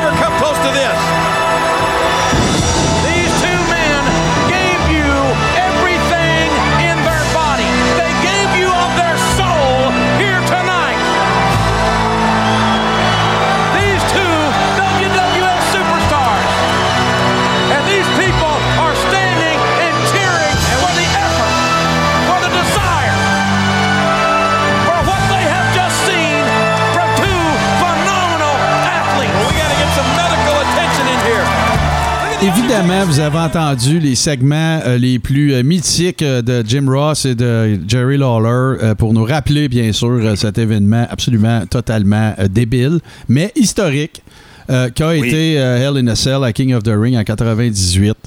euh, entre, bien sûr, Mick Foley, Mankind et l'Undertaker. Écoute, je... je- Parle-moi-en. C'est- dur Ben, à écoute, expliquer si tu l'as pas vu. Tu sais, c'est comme. C'est ça. je- bon, c'est c'est un peu euh, difficile, mais on va quand même euh, décortiquer le match, en fait. Parce que, tu sais, il s'est dit beaucoup de choses, il s'est écrit beaucoup de choses. Euh. Moi, j'ai vu Mick Foley en show deux fois. Il y a un de ses shows que c'était juste ça. C'était Ouais. le Hell in a Cell Tour. euh, Puis c'était pour parler rien que de ça. Donc, euh, je- en long, en large, j'ai vu tous les shoots avec Taker aussi, puis tout ça. Bon. Mais euh, on va un peu parler de ce qui se dit là-dedans aussi. Mais moi, je veux me concentrer sur le matériel source. Tu sais, je suis Oui, bien sûr, bien sûr. J'étais allé pogner le pay-per-view, puis là, je l'ai mis au, en fait à la fin du match d'avant, où ce que Ken Ouais. Shamrock remporte. Euh, et, et, et là, c'est ce document-là que je veux qu'on check ensemble. Fait qu'un autre euh, sous la loupe, euh, toujours dans la lignée, hein, parce que ça s'inscrit dans la feud Taker Mankind. Ben, qu'on- ouais. qu'on a décortiqué. Mais attends, par exemple, c'est un peu. Presque pas, en fait. Et je m'explique. Parce que, euh, bon, la feud qu'on a décortiquée ensemble, euh, euh, qui datait de 1996, c'était vraiment une feud plus structurée, là, un vrai programme. Ouais, là, ouais, comme, ouais. co- comme dans le temps, puis tout. Mais là, ce match-là, c'est beaucoup plus particulier. Évidemment, les deux ont des personnages pr- prédominants à Raw. Mhm. Taker dans une feud avec Vince McMahon, ni plus ni moins. Puis Vince n'aime pas non plus Mankind. Puis ben Vince, il est comme dans son personnage qu'il aime vraiment pas personne. Ben, ouais, il, il sème, c'est ça. C'est un, agri- Ouais, agriculteur, il sème. voilà. Fait que. euh, mais là, c'est particulier. Ils arrivent à- au King of the Ring, puis ils se font un peu garrocher ce programme-là. Vous allez être ensemble dans une cage, il n'y a pas vraiment de build-up. Euh, tu sais, je pense qu'il y a une ou deux promos dans le là, tu sais, euh, vraiment pas grand-chose pour, pour build-upper le tout. Puis il y avait, excuse, il y avait, il y avait assez d'historique de toute façon pour que même si c'était pas parfait, ça fasse du sens pareil. Oui. tu sais. Mais je sais que, euh, puis là, bon, c'est un peu euh, ce que j'ai j'ai entendu euh, à travers les branches que je vous ra- rapporte, mais Mhm. euh, semble-t-il que euh, euh, Mick Foley, ça le dérangeait, ça, qu'il n'y avait pas de build-up, ça savait pas trop quoi faire. Ouais. Euh, il trouvait ça un peu étrange. Euh, tu sais, ça fait un an et demi qu'on n'a pas travaillé ensemble. là. Ils nous remettent là-dedans, ils nous donnent la grosse cage. Il euh, faut comprendre aussi que euh, c'est difficile de se remettre dans le contexte parce qu'aujourd'hui, euh, des Hell in a Cell, il y en a eu combien? Je sais pas, 2 millions? Ah, il y en a eu un paquet, là, c'est sûr. Puis, euh, puis tu sais, de la surenchère, là, puis de la cage plus grosse, puis une autre cage avec un autre nom, mais ça va même affaire. Puis, tu sais, bon. Mais faut, dans faut, le temps, il y en faut- avait. faut lui c'est- donner ça. Excuse, là, je vais te couper. faut lui donner ça, par exemple, à WWE. L'intronisation de la fameuse cage bleue à WrestleMania 2, là, tu sais, c'était pas mal là que c'est venu au monde. Oui, il y a eu les cages avant, il y a eu des affaires, mais c'était de la cage à poule, c'est de la clôture frost. Sais, c'était- complètement différent. La cage mine, méchante, rigide, qui va te faire que tu vas saigner, c'est clair, c'est commencé à WrestleMania 2. Mais regarde, depuis cette époque-là, -là, tu as eu Hell in a Cell, tu as eu le Elimination Chamber. Tu sais, ils sont venus à bout de réinventer, pareil, un concept assez fucking basic de mettre le ring sûr. dans une cage, là. Tu sais, puis de rendre ça encore plus dramatique, puis incroyable, puis bravo, là, écoute, pas les enlever. là. Ah non, c'est clair, c'était bien fait. Surtout les, les, ben, les Elimination Chamber aussi, là, mais les El Nassau, c'était vraiment euh, bien amené. Mais là, Ah ce que ouais. je veux dire, c'est que c'était le deuxième, là, tu comprends? A- a- absolument. ça existe presque pas. Et le premier, bon, impliquait Taker et Shawn Michaels. Voilà. Et le premier avait fait énormément jaser. Ben, c'est pas là Euh, que Kane arrive, c'est pas, pas dans ça, c'était Ben, pas à Saint Val- déjà- Valentine's Day Massac- Massacre. Non, non, c'est pas. Ça, c'était juste une un- cage. OK. Euh, Massacre, c'est euh, juste un El Nassau, c'est un In Your House, je crois. Ça se peut, en tout cas. Mais oui, je suis c'est pas c'est sûr. Euh, définitif. Ou, ou- en tout cas, je sais pas pourquoi, j'ai le sentiment qu'il y a un gros lutteur qui a commencé dans le premier Hell in a Cell. C'est Oh, oui, c'est ça, c'est Kane. C'est Kane. OK, OK, parfait. C'est ça. Bon, C'est Kane. C'est l'arrivée de Kane. Et, euh, mais même avant ça, c'est un match qui avait, sais, euh, euh, HBK fait deux, trois cascades de fou là-dedans. Là. Ouais, ouais, pas ouais, du- ouais, ben oui. tombe pas du toit, mais il, il, ta- il- il casse la table des, des commentateurs Ben, il se espagnols. laisse tomber du rebord de la cage, me semble. C'est ça, ouais, de très haut, là. C'est Ouais, pas, ouais, ouais, pas aussi- pas du top, mais c'est de très haut. Euh, L'image mythique de lui couché, qui pisse le sang dans la caméra, du caméraman qui est debout dans le ring, puis qui filme en haut. Euh, tu sais, c'est vraiment euh, des images mythiques. Fait que c'était euh, Mick Foley, euh, ça avait, et- et Mick Foley, d'ailleurs, il le dit de façon assez drôle dans son show. Il dit, euh, euh, moi, je suis pas Shawn Michaels, là, tu comprends? Je peux pas aller faire ce que, ce que ce gars-là est capable de faire. Là. Fait qu'il il s'est il s'est dit donc, lui et Taker, ils se sont dit, il faut qu'on trouve un moyen pour que ce match-là soit spécial euh, sans qu'on aille trop à faire d'athlétisme parce qu'on n'est pas capable. sais. Euh, Taker, est avec Shawn Michaels, ça va, mais si c'est lui le plus athlétique des deux, Ouais, ouais. euh, Puis on, on- va s'entendre, on va le dire direct en partant, Toto. Euh, tu sais, 22 ans plus tard, ça reste un match mythique, Michaels contre Taker dans Hell in a Cell dans le premier. Mais on n'en parle plus, Oui. là. Ben tu non, compares avec, le, avec euh, 98, King of the Ring, non, on n'en puis parle plus. ça là, aussi un, un peu, là, c'était euh, comme Mick Foley le dit lui-même, c'est euh, euh, je vais euh, euh, je vais utiliser mes forces euh, et cacher mes faiblesses. Mes faiblesses c'est l'athlétisme, mes forces c'est être un cave. Fait que je, vais, je vais exploiter ça, puis je vais faire des conneries. Euh, alors, fait que euh, c'est un peu comme ça qu'ils ont eu l'idée de commencer en haut de la cage. Fait que là, il faut comprendre que euh, euh, dès les premières minutes, avant même qu'il se passe quoi que ce soit, ça devient hot. Pourquoi? Parce que Mick Foley arrive, Mankind, euh, avec une, une chaise déjà, et il monte en haut tout de suite. Et là, là, le monde capote. Et là, il y a des perles de commentateurs et je vais en, je vais en profiter pour commencer à parler des commentateurs parce qu'on va en parler tout le long que je vais décortiquer le match parce que euh, euh, c'est vraiment, là, je pense, un des meilleurs Ah. travails de cette paire-là, là, Jim Ross, Jerry C'est le meilleur. C'est le meilleur. Bar none, moi, pour moi, c'est le meilleur. Mais je veux te dire de quoi avant. Mhm. L'idée de commencer sur le top de la cage. Sais-tu de qui ça vient, ça? Euh, ben, vas-y, je vais te laisser. euh. Terry Funk.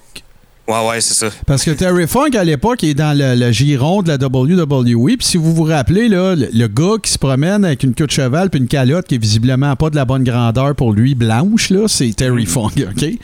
Puis, Oui, puis il a, tout le temps l'air, euh, quand il est habillé en civil, il a tout le temps l'air d'être euh, habillé pour aller peinturer. Là, habillé pour aller peinturer ou bien un, un clown pas dans son seau?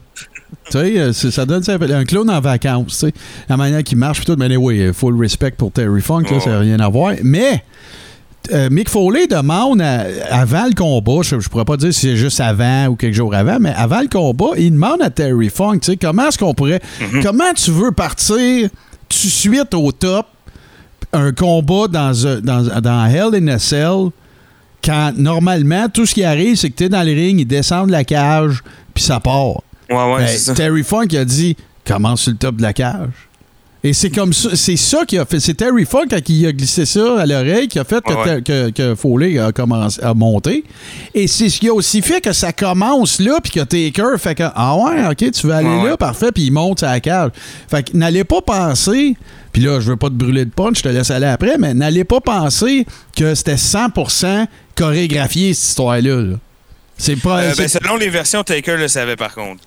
Ben, ça en- commencerait sur le top. Ouais, mais, mais il y a- euh, OK. Sauf que, tu sais, il reste que après ça, à partir du moment que, que tu vas raconter que la chaîne débarque, Ouais, ouais. là, c'est go with the flow. Ah non, ben, il y ça, avait je- des spots ouais, de prévus, puis je suis sûr que tu vas en parler. Là, il y en a un, Mm. entre autres, qui me vient en tête, mais il y avait des spots de prévus qui devaient se dérouler dans la logistique du match. Mais à un moment donné, quand, quand when all Ah non, on est hell breaks loose, là, ben oui, c'est ça. Puis euh, on, on va y venir, Ben parce ça arrive quand même rapidement dans le Mais match. tu parlais des, voir, commentaires, tu parlais des commentateurs, puis tu as raison, là. Ben, c'est ça, mais les commentateurs, je vais en parler quand même beaucoup. déjà parce que bon, le match en, en tant que tel, là, bah, la majorité des gens l'ont vu. Mais c'est ce que je veux, c'est vraiment focuser sur les commentateurs. Euh, à certains niveaux, là, ils ont vraiment fait un travail absolument fantastique. Euh, déjà, juste au début, pour hyper la structure, comme je vous dis, hein, euh, on n'est pas encore à une époque où c'est galvaudé, où ce qu'on l'a vu, où ce qu'on est tanné d'entendre Michael Cole dire les mêmes affaires. Euh, là, on n'est pas là pendant tout. C'est la deuxième fois qu'on la voit à la cage. Ouais. Et là, euh, écoute, on se gâte là, avec des classiques, hein, Hellish Structure, Demonic. Ah, ouais, ouais. Tous les superlatifs sont là, mais je veux revenir sur quelque chose que tu as dit qui est important. Mhm. Les patrons le savent. On a regardé, euh, on a fait un watch-along, en fait, euh, de, de WrestleMania 3. Oui. Puis, tu sais, on se dit tout le temps un peu, tu sais, ben, tu sais, 30 ans, 40 ans plus tard, tu sais, on regarde ça encore. Puis là, on se dit, ouais, mais là, c'était pas. Mais tu as soulevé le point, puis c'est super important. C'est qu'à cette époque-là, un match qui avait eu 14 false finish, ça n'existait pas, là. Non, mais c'est ça. Fait que c'est la Ça. même affaire que ce que tu viens de dire. C'est ça, je veux renchérir un peu. C'est que Hell in a Cell, au-delà de tout ce que Michaels a fait et au-delà de tout ce que tu t'apprêtes à raconter, c'était juste la deuxième fois que cette structure-là descendait là, dans un Ben ouais, aréna. ça.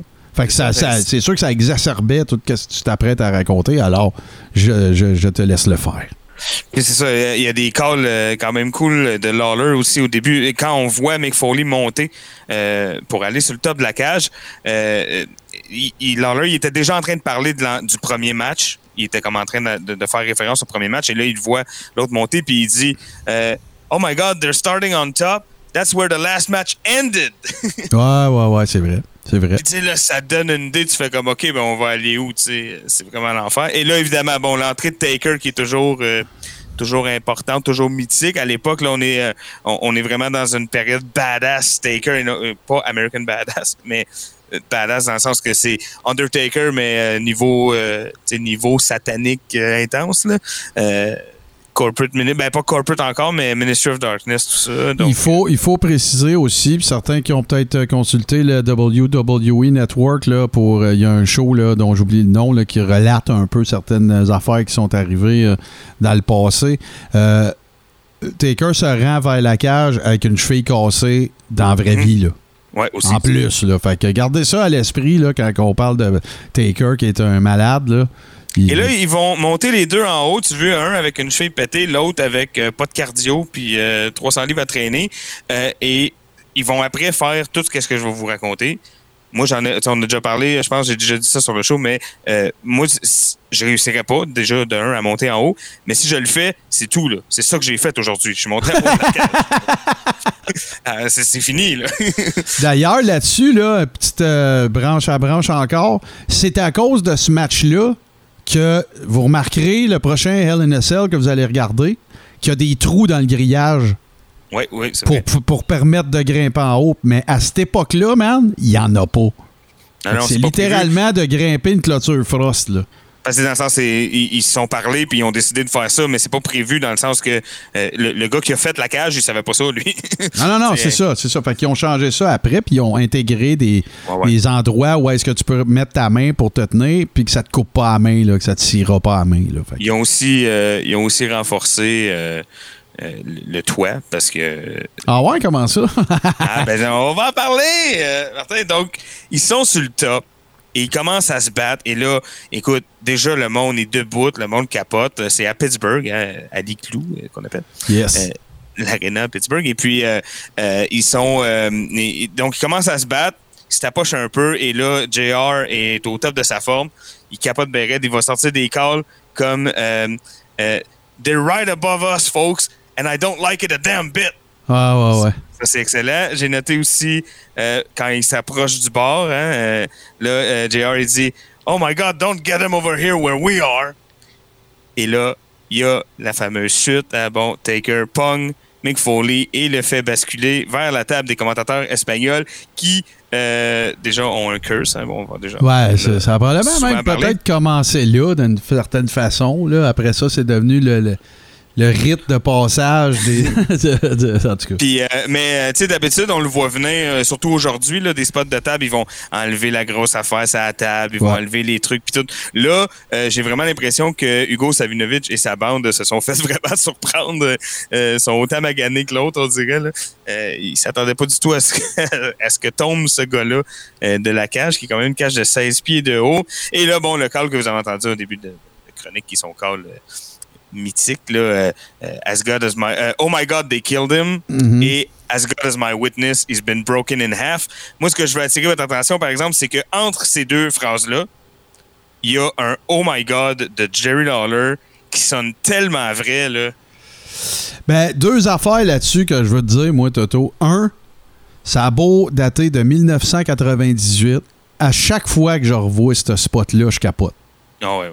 je, je la paire de couilles que ça a dû prendre pour être en haut, se laisser tomber, pas setuper à rien. Il n'y a pas de cossin gonflable en dessous de la table comme Non, ils non. ont fait pour Shane McMahon. Il n'y a absolument aucun fucking filet whatsoever. Et moi, ce segment-là, ce spot-là, ne vieillira jamais. Ah non, non, je suis toujours autant impressionné à chaque fois que je le vois. Puis l'autre affaire que je veux te dire, Mhm. c'est que Lawler et Jim Ross, et je les crois, n'étaient pas au courant de ce Non, spot moi aussi, je les crois. Fait que ça, là, ça te donne une bonne indication, justement, là, de la véracité du euh, Oh my God. Là, ça- Ah oui, il est très vrai, C'est là, vrai. oh my God. Là, il est comme, oh, il- euh, et là, bon, euh, euh, ah oui, je veux aussi dire, Mick Foley en a parlé à quelques reprises. Il, a, il a menti à Vince McMahon quand Vince McMahon lui a demandé si. il a dit T'es-tu allé en haut de la cage? T'as-tu monté, checké Et il a menti, il a dit que oui. Euh, et c'est pour ça que Vince a accepté que, que le stunt se fasse. Ouais. Euh, euh, mais Mick Foley, il dit si j'étais monté en haut, j'aurais pas fait le stunt. C'est Si sûr, c'est sûr. Avant, j'aurais pas fait. C'est clair. C'est sûr et certain. Et on sent, écoute, dans l'aréna, là, c'est vraiment, euh, tu sais, déjà, là, c'est de l'excitation parce qu'ils sont la cage. Puis là, plus qu'on se rapproche, là, plus qu'on a l'impression que, OK, il va se passer de quoi, euh, c'est comme on, on a l'impression que la crowd a dit, non, fais-les pas, fais-les pas, fais-les pas. Puis là, ça arrive, puis là, là, écoute, Moi, je, moi, je demeure un pop absolument priceless. malade mental. Je demeure convaincu à ce jour que euh, je- Lawler, quand il dit Oh my God, il a vraiment l'impression qu'il est arrivé de quoi qu'il devait pas. Oui, je ouais, suis ouais. sûr de ça. Ouais, ouais, genre, euh, shit, that's not on my sheet. Ouais, ouais, c'est ça, là. c'est sûr. Puis écoute, en tout cas. Mais, mais là, là, écoute, ça veut dire que on. Ben, continue, là. Moi, je, je l'ai vu 500, Ben, là, 500 fois. le. Yob est aux vaches et là, Ah ouais. le kayfabe est, est très... Euh, ce n'est pas que le kayfabe est, est en train de mourir, mais euh, est encore là un peu. Euh, mais là, ça devient euh, le chaos, là, complètement. Ouais, ouais, ça vire en shit show. Tout le monde débarque. Les, les docteurs, Terry cage. Funk. ouais. Terry Funk arrive en premier. Le médecin, que toi, tu connais peut-être son nom, mais moi, je je sais pas, le, le médecin avec la queue de cheval. Ouais, c'est un Français. J'oublie son nom, là, Ah. mais ouais, c'est un Français. Mais lui, il y a une période où on le voyait souvent, là. C'était, comme Ouais, ouais, ben, euh, dans cette époque-là, puis il était, il était bien occupé. Ouais, ouais, c'est ça. C'était une époque où euh, les unprotected chair shots puis euh, les thumbtacks euh, arrivaient souvent. là. Fait que c'est ça. Fait que là, bon, ça une espèce de swerve, là, plein de monde qui arrive alentour des arbitres, à peu près tous les arbitres que tu connais, là, Earl Ebner, Tim White qui était déjà là pour le match, euh, Mike Kyoda, tout ça, Terry Funk. Et on note aussi que Vince McMahon arrive. Et là, il est plus en personnage. non. il est, il est, il est en, euh, en, en, boss inquiet. Parce que là, on vient d'être témoin de, à ce qui, euh, de, de ce qui ne serait décrit dans aucun autre métier comme un stunt. C'est un accident de travail grave. Mais ah, bon, euh, euh, écoute, je... dans ce business-là, c'est une bonne affaire, I guess. Fait que, et là, on voit vraiment un Vince McMahon complètement euh, inquiet, puis il est pas en personnage, pas en tout. Euh, on sent même... Euh, tu sais, il y a pas... euh, la, la foule le eut pas, la foule est pas non plus Ah. dans le kayfabe à ce moment-là. La foule est pas comme, oh non, il y a Vince McMahon qui arrive. Tu sais, c'est vraiment... Shit, il est-tu correct? Et là, la cage commence à lever pour laisser passer la civière avec Undertaker dessus, qui sait pas trop lui non plus qu'est-ce qu'on fait. On continue dessus, on arrête qu'est-ce qui se passe? Et là, euh, bon, pendant évidemment que Jerry Lawler. euh, Ah Ouais. oui, il y, a- y a des trucs cool. Lawler puis euh, euh, Ross, euh, pendant ce temps-là, ils se mettent à, à- à appeler du monde. Lawler avec son classique euh, If anybody in the back can hear me, Ah, we ouais. need help. Parce que là, il y, y avait trois personnes assis à ce table-là en train de travailler. Oh, ouais, absolument. fait que là, il faut les aider, eux autres aussi. Puis là, Lawler, il a l'air vraiment concerned pour les, les- ses collègues. euh, T'as-tu euh, remarqué, t'as-tu remarqué si à, à un moment donné, pendant le combat, le ref, il fait le X-sign? Non, non, euh, on voit pas le, le Ok. X5. Je pense pas qu'il se fasse. Moi Je non pense plus, que- je pense pas. Mais moi, je veux, euh, je veux parler de quelque chose au monde aussi. euh, Il y a une expression en anglais dans le kayfabe, euh, puis dans le, le- le- le- comment dire, le backstage de la lutte, de la lutte plutôt, Mhm. qui s'appelle Give you the office, give me the office. Fait que Give me the office, c'est une expression qui pourrait vouloir dire euh, des gens qui sont en train d'essayer de rejoindre quelqu'un dans une entreprise, tu sais, euh, Ouais, que- ouais, qui ouais. dit à son adjointe Get me the office, give me the office. Ça veut aussi dire autre chose c'est que quand que un arbitre demanderait ça à un lutteur, ça se fait moi aujourd'hui, mais dans le vintage, là, euh, give me the office, puis qu'il prend sa main. Ça veut dire que le lutteur, il faut qu'il serre sa main pour dire je suis correct. S'il serre pas la main, ça veut dire qu'il est pas correct. OK? Ça s'appelle give me the office. Ah. Puis, euh, le, le- le- le- le office avait pas été donné. Ça, c'est ça, moi, j'ai vu ça dans. Je l'ai pas vu en personne, mais dans un, un spécial de, de, de Foley, puis je l'ai entendu dans des shows. Fait que c'est pour ça, puis là, ben, il y a plein de codes que moi, je- même moi, je connais pas, que le ref aurait pu donner à Taker pour lui dire OK, il, il- il va, il va revenir, ou, euh, tu sais. Mais là, il y avait aucune communication, il y avait rien, là. Non, Il ça. avait rien qui se passait. Fait que c'est pour ça que, justement, là, tu sais, si tu reposes ça dans son contexte, ben là, tu sais, c'est pour ça que McMahon sort, c'est pour ça que Funk sort, euh, tu sais, c'est ça, là. Et là, bon, hein, euh, n'importe quel euh, être humain normal aurait dit. euh, moi, moi, je vous l'ai dit, j'aurais décidé que la journée était finie à- avant même de tomber. Moi, j'a- j'aurais décidé ça en rendu en haut. Moi, j'aurais dit euh, bof, tu sais. Ouais, c'est bon, là. Je sais pas combien il était payé pour ce soir-là, mais euh, moi, j'aurais dit, euh, pour, pour moi, je l'ai fait, là, mon cash. pour moi, je suis correct. Mais euh, donc, il décide de se relever et de monter en haut. Et là, ce qu'on voit, là, pour vrai, là, ça, ça a l'air, ça a l'air mis en scène ou quoi, mais la peur dans les yeux des arbitres, du médecin, Ouais, de Terry ouais, ouais. Funk, puis de Vince, qui sont comme, mais qu'est-ce que tu fais? C'est Lui, il legit. est comme, non, non, c'est bon, je m'en vais en haut. C'est legit. Là. Ils sont comme, ben voyons donc. Ça Ah, aucun écoute, rapport. euh, je- je- Ta- Taker, à ce moment-là, est en train de descendre, lui, de l'autre bord de la cage. Il fait, I guess we're going back up. Fait qu'il remonte. Là, lui, déjà, hey, ça doit le faire chier avec sa cheville. là. Ah non, lui, lui peut-être qu'il se disait, bon, ben, gars, je suis monté sur la cage, je l'ai ça en bas, on retourne à la maison, prendre une petite bière. tu sais, Ouais, mais- là. parce qu'en plus, je, je pense que j'ai déjà entendu euh, Taker en, en shoot dire ça, mais et, euh, il dit, quand je l'ai vu remonter, je capotais parce que j'étais comme, c'est bon, on l'a fait. Là. Ils vont parler de nous autres pendant 15 ans. Là. Bon, ouais, c'est- ça, ouais, ouais, ouais, ouais. C'est Exactement. correct. Ah non, Et là- malade. Bon, ça remonte en haut, et là, il y a un petit brawl. Et là arrive un réel accident. là. Une affaire que personne d'impliqué avait vu venir, même pas les deux gars. Non. T'sais, là, c'est pas une affaire de on s'en était parlé, on ne l'avait pas dit à personne. Non, non, c'est pas ça du tout. Euh, Il y a un, une espèce de choke slam euh, modifié, là, ou en tout cas un choke slam mou. euh, fait par Undertaker. Et là, euh, ça envoie Mick Foley sur le dos sur un carré de, de toit de la cage qui est pas le même que celui sur lequel se tient Taker. Et là, ce panneau-là cède. Et une des chutes les plus difficiles à regarder euh, Ah, que c'est cringe, hein? de l'histoire de la lutte parce que c'est après, là, il est tout contorsionné. Il est plus là pas en tout. Et évidemment, il y a euh, euh, ce, qui, ce qui ajoute euh, l'insulte à l'injure, si vous voulez, c'est que la chaise euh, qui avait été montée par Mick Foley avant le match et qui avait servi à rien en plus, ou presque, là, quelques petits coups de ouais. Elle, elle tombe en même temps que lui, puis elle cogne la face en tombant.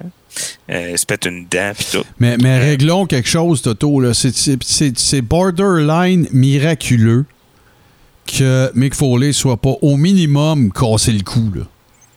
Ouais, ouais, Parce que- parce que- tu il pas supposé remarcher. Non, non, parce que les lutteurs, tu sais, une des façons qu'ils absorbent les chocs quand ils tombent sur un, euh, ce qu'on appelle un flat bump, tu sais, quand ils tombent carrément sur leur dos.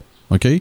Une des affaires qu'il faut qu'ils fassent en anglais ça s'appelle tuck your chin. faut qu'ils rentrent leur cou, Mm-hmm. quasiment que le cou aille toucher à ton torse pour éviter justement des blessures au cou. Puis ça, ça te rend un peu plus compact pour mieux absorber le coup puis rebondir Mm-hmm. un peu plus.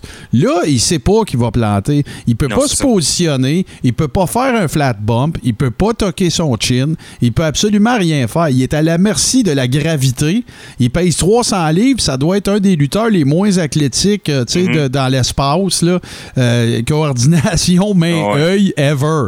Lui, Ouais. c'est je rentre le cou en dedans puis je me pète la tête dans le mur. Il n'y a pas de stratégie. Tu regardes un, tu regardes un Shawn Michaels aller faire des bumps incroyables, puis je pense à WrestleMania contre Taker, le backflip à la table des annonceurs. Il arrive Taper, direct à la bonne place.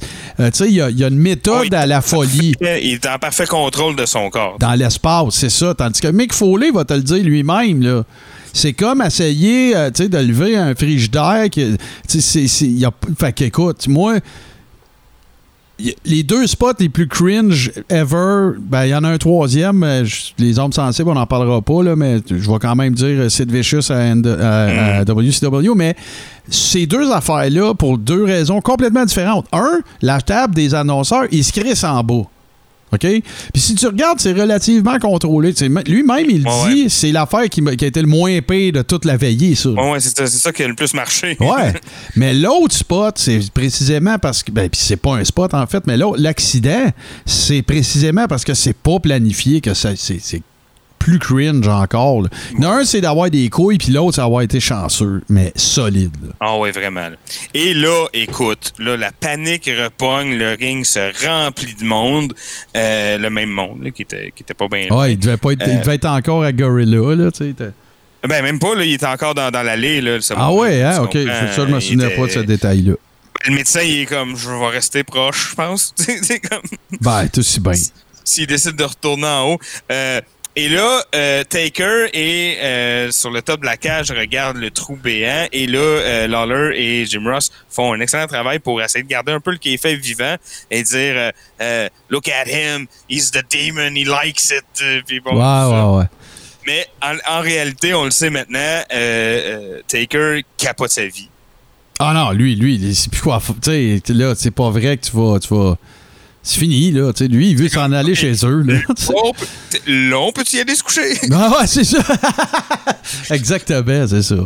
Parce que là, si on pouvait pas tout à l'heure, on peut y aller tout de suite, Calvas. Et là, euh, Terry Funk, euh, euh, qui est un, un wrestling mind, hein, qu'on appelle, euh, qui est euh, un gars qui euh, connaît son shit, Ah. et qui se dit, euh, ben déjà, et qui connaît aussi Mick Foley. Ben oui, moi, ils ont eu des fini, deathmatchs au Japon avec des bâtons dynamite, puis des, des explosifs, des barbelés, des. Peut-être le, le- le seul, ou dis- me- disons celui qui a été le moins surpris par le fait que Mick Foley continue après cette deuxième chute, c'est probablement Terry Funk. Les, les autres capotaient. c'est bon. probablement un des seuls aussi qui peut comprendre. Ouais, c'est ça. Parce que tout le monde aurait crissé son camp. là. Tout le monde aurait dit OK, I had enough. C'est sûr, là. Mais regarde. Puis sur- surtout dans une situation où que euh, t- t'auras pas l'air cave si tu fais ça. Non, non, t'as- t'as- écoute, C'est bon, là, tu ton le legacy est closé à vie, là, avec juste ces deux affaires-là. Mais.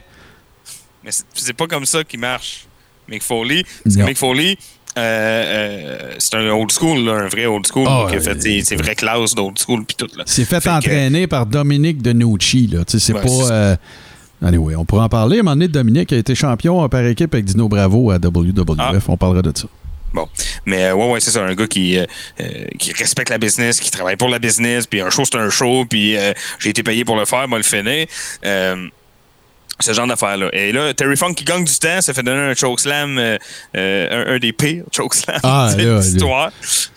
Terry, lui, il sait plus quelle heure qu'il est, là. Tu sais, c'est- c'est tout le monde. Écoute, c'est c'est le shit show total. Parce que là, tout le monde essaye de donner du temps Ben oui. à Foley, à l'histoire, au médical, de checker quelle heure qui est, toute Il y a aussi, euh, puis c'est sûr que moi, bon, c'est un match que j'ai vu des centaines de fois, que j'ai écouté euh, ce matin, là, avant d'enregistrer, euh, pour l'avoir en tête. Fait que, tu sais, je redécouvre toujours une petite affaire Tout à chaque temps. fois. Euh, euh, là, ce que j'ai trouvé cool, c'est quand Taker commence à descendre, Mike Kyoda, il dit de rester en haut. Puis, tu sais, on est comme habitué parce que les arbitres, ils disent tout le temps aux lutteurs, hey, tasse-toi, hey, tasse-toi. Mais là, il y, a, il y a de la peur dans les yeux de Mike Kyoda. Ah, vrai. Il est comme, non, non, hey, c'est bon, laisse-les tranquilles. C'est incroyable. Chokeslam euh, qui, euh, littéralement, comme le dit JR, euh, Terry Funk got, got chokeslammed out of his shoes. Ces deux souliers qui pop et qui restent dans le ring. Euh, c'est pas anodin, mais c'est parce que euh, Mick Foley en parle. euh, il, il- ça a l'air qu'il aurait demandé à Taker, après, là, quand le combat a continué, pourquoi il y a des souliers dans le ring. Ah ouais, ouais, mais ça, écoute, je vais te laisser finir, mais une autre preuve qui était comme commotionnée fois 1000, tu sais. Mhm. Je, je t'en raconte après le match parce que c'est arrivé Là, après bon, le match. Fait que là, Terry Funk, il, euh, Terry Funk, il, il gagne un peu de temps. On finit par euh, décider, euh, bon, personne n'est d'accord, mais il semble vouloir continuer. Fait que tout le monde ressort. Et là, on, on barre la cage. Et là, le match commence. Ouais, ouais. tu- oh, bon, je, je voulais arriver là, justement. C'est ça que tout le monde oublie. C'est quasiment comme le, le, le syndrome Mandela, là. Tout Ouais. ce qu'on vient de compter là, c'est pas dans le match. C'est avant le fucking match. Et euh, on, on parle des réactions de commentateurs qui sont réelles. Euh, quand les arbitres referment le padlock, là, puis les chaînes, Lawler, il, il est comme « What? » Ah ouais, c'est ça, là. Ils sont classiques. What? Mais non, non, non. ça se peut pas, là. Voyons, vous, vous, vous me niaisez. Fait que là, euh, et, et là arrive un coup. Euh, je sais que c'est un peu exhaustif là, comme play-by-play ce que je suis en train de faire, mais c'est parce qu'il y a vraiment des choses intéressantes dans ce match-là. Euh, fait que euh, Mick Foley, il mange un coup qui semble extrêmement anodin à l'écran, mais qui lui en parle comme le pire coup du match. C'est un- un- une patate d'en face qui se fait donner. Et là, il tombe même pas. Là. Il s'effondre. Ouais, genre, c'est ça. Il s'affale. Ouais, ouais, comme, je sais pas, moi, comme de la barbe à papa dans de l'eau. Ouais, ouais, comme, euh, comme, euh, comme quelque chose, comme une tente que t'enlèves le poteau au milieu. Exactement. Et euh, après, il se souvient pas de grand-chose. Non, c'est ça, il est éteint, là. Euh, c'est- écoute. Sauf que le problème, c'est que lui, il dit qu'il se souvient pas de grand-chose. Mais selon le timeline, il, il reste 13 minutes. Fait que c'est quand même... euh, euh, Ben, écoute, c'est c'est 13 minutes qui l'auront fait passer à l'histoire, mais dont il ne se souviendra pas. C'est- c'est- Parce que euh, là-dedans, il se passe des affaires quand même euh, fucked up. Là, ils vont se battre un peu à l'extérieur du ring. Ils essayent de prendre les marches en Diamond Steel. Ouais, là. ouais, ouais. Puis euh, il est pas capable de les lever. Euh, L'autre les prend, le fesse avec une coupe de fois. Euh, euh, il y a aussi un old school taker. C'est un des premiers moves qu'ils font en fait avant de sortir du ring. Euh, vous savez, old school taker, c'est quand euh, euh, Taker fait une torsion du bras, puis là il garde la- le bras dans sa main, puis là il monte sur le troisième corps, il marche. Marche, ouais. Euh, et là, c'est là que Foley monte un petit peu un signe de vie pour la première fois. Il cogne les. Euh, Taker tombe. Et là, c'est là qu'on a la fameuse shot euh, de Mick Foley, la face en sang, la- une dent dans le nez. Euh, Ouais. et un sourire euh, sur le visage euh, pendant que les commentateurs sont en train de dire He's gotta have internal bleeding. He's gotta be bleeding from inside. Et là, il a la bouche pleine de sang, ce qui vient confirmer, en tout cas, ce que. As-tu entendu, euh, moi, il me semble bien que c'est- Foley que j'ai entendu dire ça. Là, je me souviens juste pas où, si c'est dans un de ses livres, parce que je les ai toutes lues, mais Mhm. Foley aurait dit après le match qu'une des affaires qu'il regrettait, parce que ce qui est arrivé, c'est qu'il y a eu une ponction sous la lèvre inférieure. OK, ouais, ouais. Puis là, ben, quand il riait puis qu'il sortait la langue, c'est un peu plus tard qu'il s'est rendu compte qu'il aurait pu passer sa langue dans le trou. Ouais, ouais, puis il pas il regrette de ne pas l'avoir Ouais, fait. ouais, Hey, ouais, ça, c'est, c'est- ça, c'est Madman en esti, là. Ouais, il dit, si j'avais fait ça, l'image, elle serait encore plus mythique. Puis j'étais comme, ben, tu sais, t'avais quand même une dent dans le nez. Ouais, tu sais, Puis, juste pour préciser, là, la raison pour laquelle euh, la dent est dans son nez, c'est parce qu'elle a passé bord en bord. Hein. C'est pas parce qu'il l'a sniffé à terre Non, dans non. le but de la conserver ou d'essayer de la remettre comme son oreille en Allemagne. là. Non, non, non, c'est Ouais, pas ouais. ça. Là. Fait qu'écoute, c'est- Mais non, l'image, l'image de Foley, le rire absolument démentiel, Mm. slash naïf, niaiseux, Euh, Et là, euh, Jim Ross qui dit euh, He's laughing! Il Ah comprend ouais, c'est ça. assez fantastique. Et là, euh, bon, on retourne dans le ring. Il y a quelques spots quand même cool. Euh, pile driver, Taker qui, qui se fait pile driver sur euh, une chaise. Euh, quelques, quelques two count. Euh, et là, bon, c'est là qu'on arrive.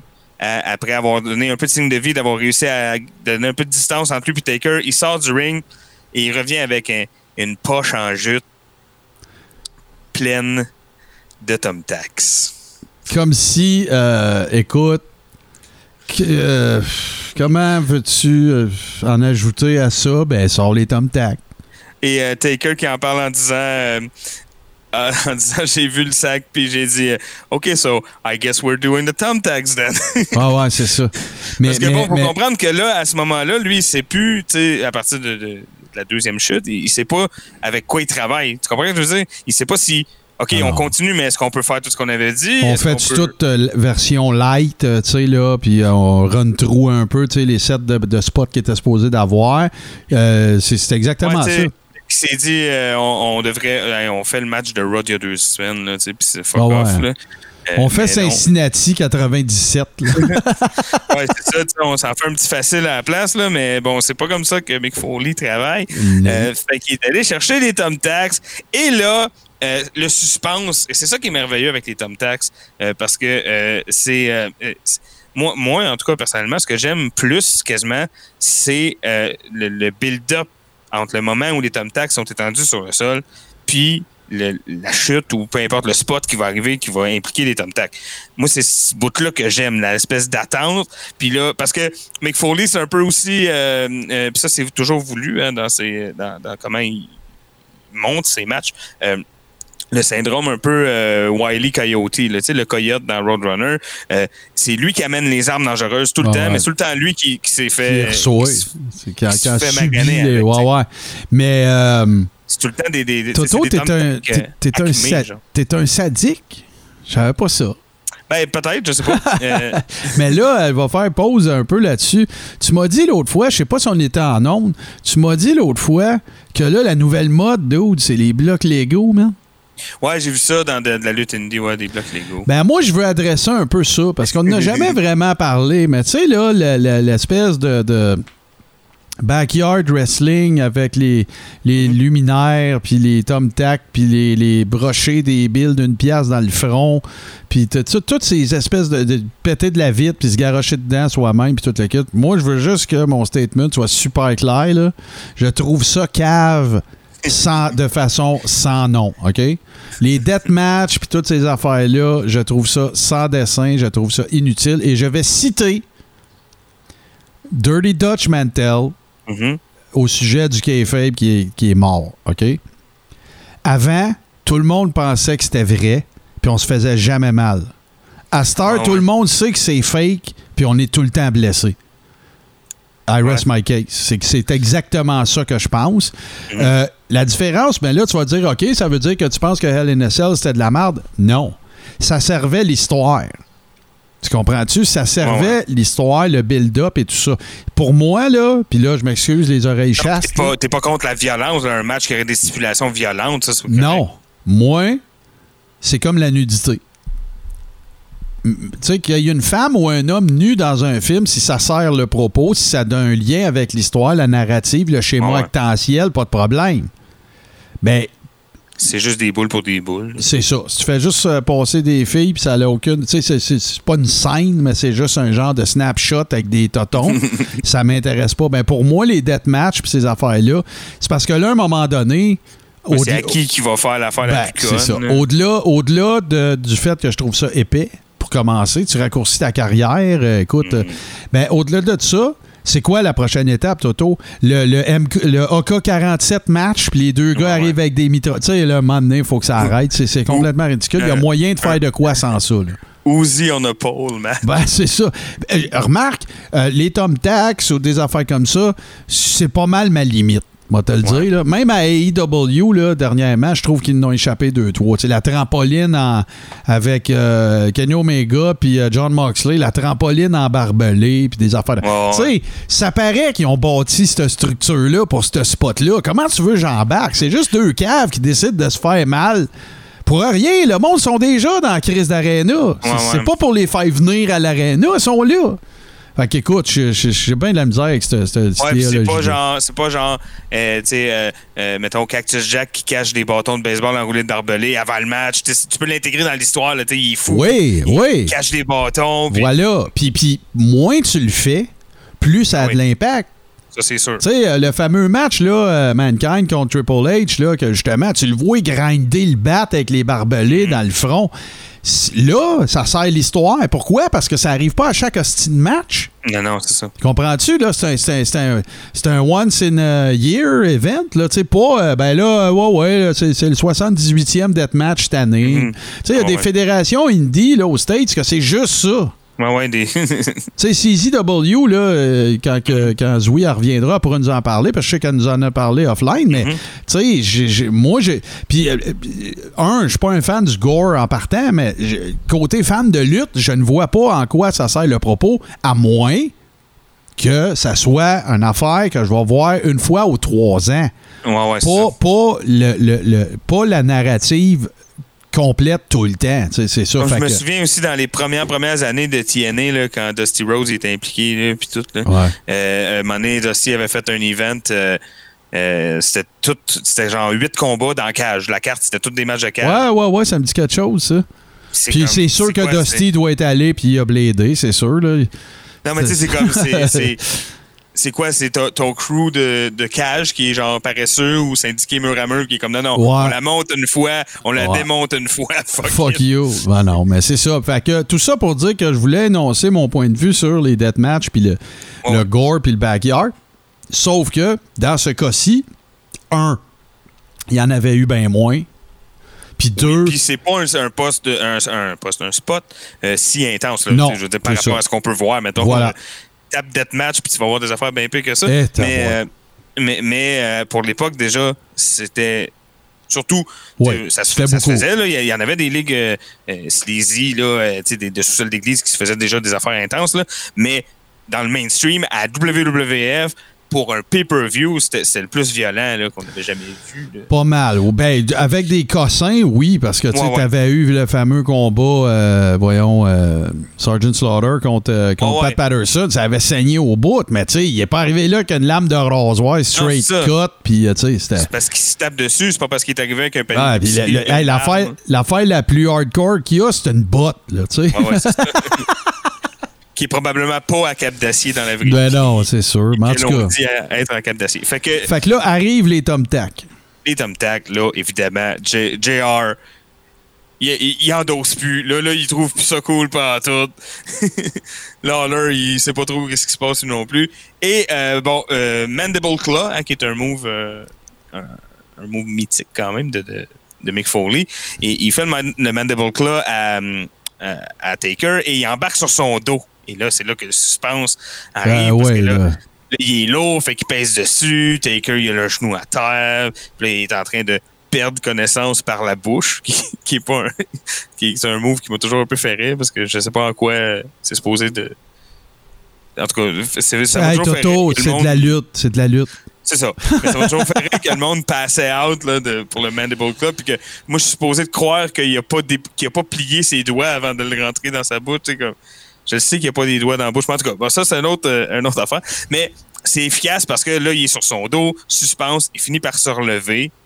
Et là, il s'effoire de tout son long sur Mick Foley dans les Tom Tac.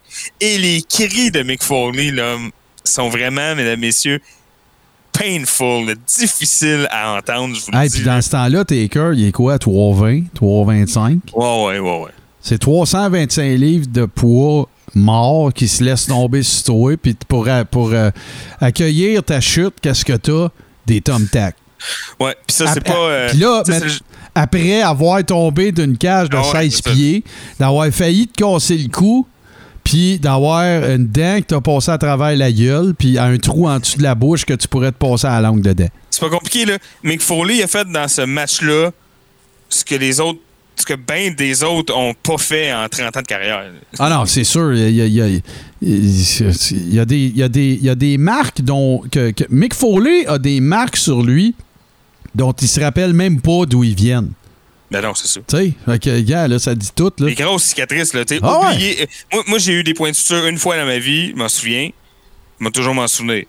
Euh, lui, il est comme. Il, il peut même pas tout te redire les fois où Ah, il non, est à l'hôpital. Juste le, tu sais, son bras, je me souviens plus son bras droit ou gauche, tu vois qu'il y a une grosse graphine, ça a l'air d'un tatou effacé. Là. ça, Ouais, tu sais, c'est genre des barbelés qui sont restés pris. Euh, un- Il y, y a un doigt qui a fendu en deux à un moment donné aussi à cause de barbelés. Mm. Euh, puis que, écoute, ça avait fait de l'infection, puis ça a l'air que ça sentait mauvais partout dans le bas, c'était au Japon. Écoute, des affaires à coucher dehors, ce gars-là. Tu sais, quand Puis tu peux- puis quand tu le connais dans la vie, dans, la vraie, dans la vie de tous les jours, plus. tu peux pas être plus nounours que ça. Le gars, il tripe sur Noël. tu sais, câlisse. Oh oui, puis euh, tu sais, vraiment quelqu'un de très très gentil, Ben très, ouais. très sympathique, une réputation en or. Là, puis, mais il a fait les pires affaires. Euh, c'est vraiment, c'est vraiment intense. Là. C'est ça. Il y a du monde qui appelle ça une carrière. Lui, il appelait ça un match un soir. Ah ouais, c'est, c'est écoute. mais mais je sais pas, je sais pas si tu, où tu t'en allais là, après les Tom Tap. Ben, il conclut le match, dans le fond, on va te Ouais, compter ouais, deux, ben, trois pour affaires. pour ça aussi, euh, Mick Foley, c'est, c'est une des rares personnes que il, il peut commencer des anecdotes en disant J'étais à l'hôpital en quelque part, je me souviens plus. Ah ouais, c'est comme- clair, là. C'est, définitif. Je m'en souviens, moi, de les fois où j'étais à l'hôpital. Ouais, mais là, quand il était aussi futilement avec lui. euh, Euh, non, c'est ça. Puis c'est parce que souvent aussi dans des villes qui sont pas la tienne, là, Ah non, Tu sais, je veux dire, t'es, t'es en tournée puis tu vas à l'hôpital. fait que là, un hôpital à Cleveland, je pense, peut-être, je sais plus. fait que, en tout cas. Fait que là, oui, bon, les Tom Tac, euh, mais c'est pas fini. Euh, Il y a deux spots de Tom Tac. Il y a ça et euh, après ça, Taker se relève, le pong, choke slam dedans. Et là, il le relève et il fait un tombstone pile driver, mais il a la décence de ne pas le pile driver dans les Tom quand il se tasse un là. rendu là, il est mort. C'est bon. Euh, et euh, un des euh, comptes de trois les plus. Il, fait semblant de bouger ses jambes un peu, Mick Foley, pour comme s'il y avait kick-out, mais il n'y a, pas de- tentative de kick-out. Quand euh, Mick Foley raconte le combat, c'est, super important que tu viens de dire là, parce qu'il raconte lui-même qu'il avait essayé de faire le, kick-out après trois, le plus lame de l'histoire de l'humanité. Et, et c'est pour la simple et bonne raison qu'il voulait démontrer qu'il y avait encore du jus. Ouais, ouais. C'était son, euh, c'était sa seule. Puis rappelle-toi euh, quand à WrestleMania 13 quand que Austin raconte son combat avec Bret Hart. Mhm. Euh, rappelle-toi de Hell in a Cell que lui vient de raconter. Rappelle-toi de Kurt Angle, euh, Shane McMahon à King of the Ring qui avait été popé gory avec puis des blessures puis tout le kit. Ceux qui ont mangé le plus la volée dans l'aventure racontent tous un peu le même, on tienne un peu le même discours à la fin du match. C'est la satisfaction de Ouais, ouais. tu sais, Shane McMahon, il raconte que euh, Steve Austin, il dit que c'était comme un orgasme. là. J'étais dans le milieu du ring, dans une pile de mon. dans, un, dans une mort de mon propre Ouais, ouais. sang. Et c'était l'équivalent de. Si j'avais fumé, je me serais allumé une cigarette drette là. là. Euh, Shane McMahon raconte la même affaire, le- l'espèce de sentiment de devoir accompli à moitié mort, euh, fendu partout à cause de la vitre qu'il a fallu qu'il se fasse pitcher dedans trois fois. On racontera cette histoire-là. D'ailleurs, il y a une Mm. raison pourquoi elle pétait pas. là. Ouais. Alors, euh, tu vois, fait que c'est c'est quand même, tu sais, faut, faut quand même mettre les choses en perspective que quand on parle de l'univers de la lutte, puis les lutteurs vont te le dire eux autres mêmes, c'est fondamentalement du monde fucké, là. Ben ouais, c'est ça. Tu sais, pour que tu tires une, une satisfaction de te faire à moitié tuer dans les rings pour avoir un pop, là, tu sais. Euh, merci, moi j'adore ça, je suis un fan de ce que vous faites, mais il faut quand même que Ah fondamentalement être tu sois un peu fucked up, là. Puis si- Euh, s'il y en a un qui est pas, excuse, je t'ai coupé, mais s'il y en a un qui me semble pas être fucked up dans tout cet univers-là, famille euh, normale, Long Island, euh, tu sais, tout le kit, bon, bon, euh, bon étudiant, tu sais, toute la patente, c'est bien Mick Foley. Puis regarde, tu sais, lui-même. Ben, c'est ça, c'est le, plus normal de la gang, il est fucké. Ouais, que- ouais, c'est ça, exactement ça. Fait que, euh, écoute, pour te montrer à quel point tu as raison, et puis on n'en parlera pas longuement, mais on va quand même le mentionner, il y a un match de championnat après, dans lequel Mick Foley est cédulé pour avoir un run-in, Et voilà. et il le fera son run-in, alors que euh, même au moment où il se pointe à, à Gorilla Position pour aller faire son run-in, Vince, il est comme. Non, non, on s'est arrangé, là, on n'a plus besoin de ton run-in, on a changé un peu la fin, c'est pas grave. Puis lui, il est comme, non, non, euh, j'avais un gig à faire, aller le faire. Euh, Il y a des, deux phrases en fin de match de, des commentateurs qui sont très, très dignes de mention. Jim Ross qui dit, euh, et là, je l'ai noté euh, mot à mot parce que ça vaut vraiment la peine. In 25 years, I haven't witnessed anything that even closely resembles what these two guys have given you here tonight. Et on sent, je sais que c'est euh, euh, une Ça, formule Il n'y a pas de kayfabe là-dedans. On sait que c'est une formule que JR a pris souvent, puis euh, moi j'ai souvent, j'ai même déjà fait un sketch euh, euh, à- où j'imitais JR qui euh, euh, qui parle de même à- à- dans les situations de tous les jours, puis que tu sais, sa Ouais, femme ouais, a ouais. fait, c'est toujours le meilleur steak puis les meilleures patates pilées qu'il a jamais mangé de toute sa vie, là. Mais c'est c'est devenu un peu une joke, mais à ce moment-là quand il dit, on sent vraiment que euh, il pense puis qu'il il vient de vivre de quoi. Euh, puis il y a Lawler qui dit aussi euh, parce que Lawler qui est un peu un petit peu plus business qui, qui pense aussi qu'on est en plein Monday Night War hein, puis qui dit ben t'as qu'à ça m'a plugué que c'est pas à WCW ni ailleurs que t'aurais vu ça hein. C'était c'était ici. Euh, il dit euh, something you wouldn't see in any other federation bar none. Donc euh, évidemment on sait qu'il parle Quand- de. Quand JR dit sa phrase, là, tu sais, tu Ouais. le sens qu'il n'y a pas de kayfabe. Là. Ah non non non Regardez, non, je le sais que vous savez que c'est arrangé, mais ce que vous venez de voir là, moi, j'ai jamais vu ça. non non c'est ça C'est un peu ça qu'il euh, dit, dans le C'est fond. vraiment quelque chose. Sinon, ben, euh, pour la petite anecdote, on peut compter euh, euh, ce qui s'est passé aussi par après avec Vince, hein, qui a dit merci, mais plus jamais. C'est ça. Fais-moi plus jamais C'est ça. ça. Je te, je te remercie beaucoup pour ce que tu as fait pour m'accompagner à soir, mais fais plus jamais ça. Non, c'est Jim sûr. Cornette, il arrive backstage après, Mhm. après Hell in a Cell, puis là, il dit, à- là, il dit, à- il s'en va voir, euh, tu sais, il était road agent, là, il s'en va voir Mick Foley, puis là, il dit, hey, là, euh, t'es- t'es prête, euh, let's go, la- la- l'ambulance à t'attend, puis toute la kit, puis là, on t'emmène à l'hôpital, puis là. Puis là, Mick Foley, il dit, ben non, j'ai un run-in à faire, là. Je, je peux pas m'en aller tout de suite. Puis là, euh, là, Cornette, il est comme, What the fuck? Puis après ça, il demande, il demande, euh, Mick Foley demande à Cornette, Hey, on a-tu fait le spot des Tom Tac? Il est plein, plein de Tom Tac, là. Ben oui, fuck. Ah non, non, non, il, était, il était plus là. Il était plus là. Tu sais, écoute, j'imagine que tu, tu maintiens peut-être, euh, je- j'ai jamais, je pense pas en tout cas avoir déjà eu une commotion cérébrale, mais tu sais, peut-être que tu maintiens un niveau de connexion à ton subconscient ou ta conscience que tu étais booké pour faire d'autres choses, Mhm. excusez, mais, mais là, tu sais, que tu te rappelles pas si, tu sais, en tout cas, c'est fucked up. Écoute, moi, en tout cas, pour moi, euh, dans les moments de, de lutte les plus, euh, tu sais, holy shit moment, là, Ouais, ouais. euh, c'est, c'est, c'est- je, je ne sais pas si on va accoter ça. Écoute, nous autres, là, moi, j'avais 14-15 ans, là, 14 ans, puis euh, c'était bon, un pay-per-view. Nous autres, on n'écoutait pas ça. Là. Mes parents, ils payaient pas euh, 40$ piastres par mois pour un pay-per-view. hein. Euh, fait que on n'avait pas parlé le lundi matin, mettons. mais On avait parlé longuement dans la semaine après, quand on avait écouté Rob, qu'on avait vu, euh, parce que là, c'est des images qu'ils nous ont montrées après ça. Ad Mhm. nauseam, là, euh, mais avec raison, là, quand tu possèdes ces, ces images-là, tu les montres à tout le monde. Mais euh, c'est ça, fait que c'était... euh, écoute, nous autres, on capotait, là, puis pour moi, c'était quelque chose... je- à ce moment-là, dans la lutte, j'avais trippé sur des affaires. je- ce que j'aimais de la lutte, c'était que c'était plus grand que nature. Ah, mais là, t'étais ça, ailleurs. ça, c'était plus grand que ce qui était déjà plus grand que nature. Ouais, ouais. Moi, moi c'est drôle, hein, mais j'ai une petite anecdote vite faite à te conter par rapport à ça. On est en 98. Moi, à ce moment-là, j'ai 25 ans. Euh, moi, je n'étais pas, pas un tape trader, mais j'achetais les coffrets.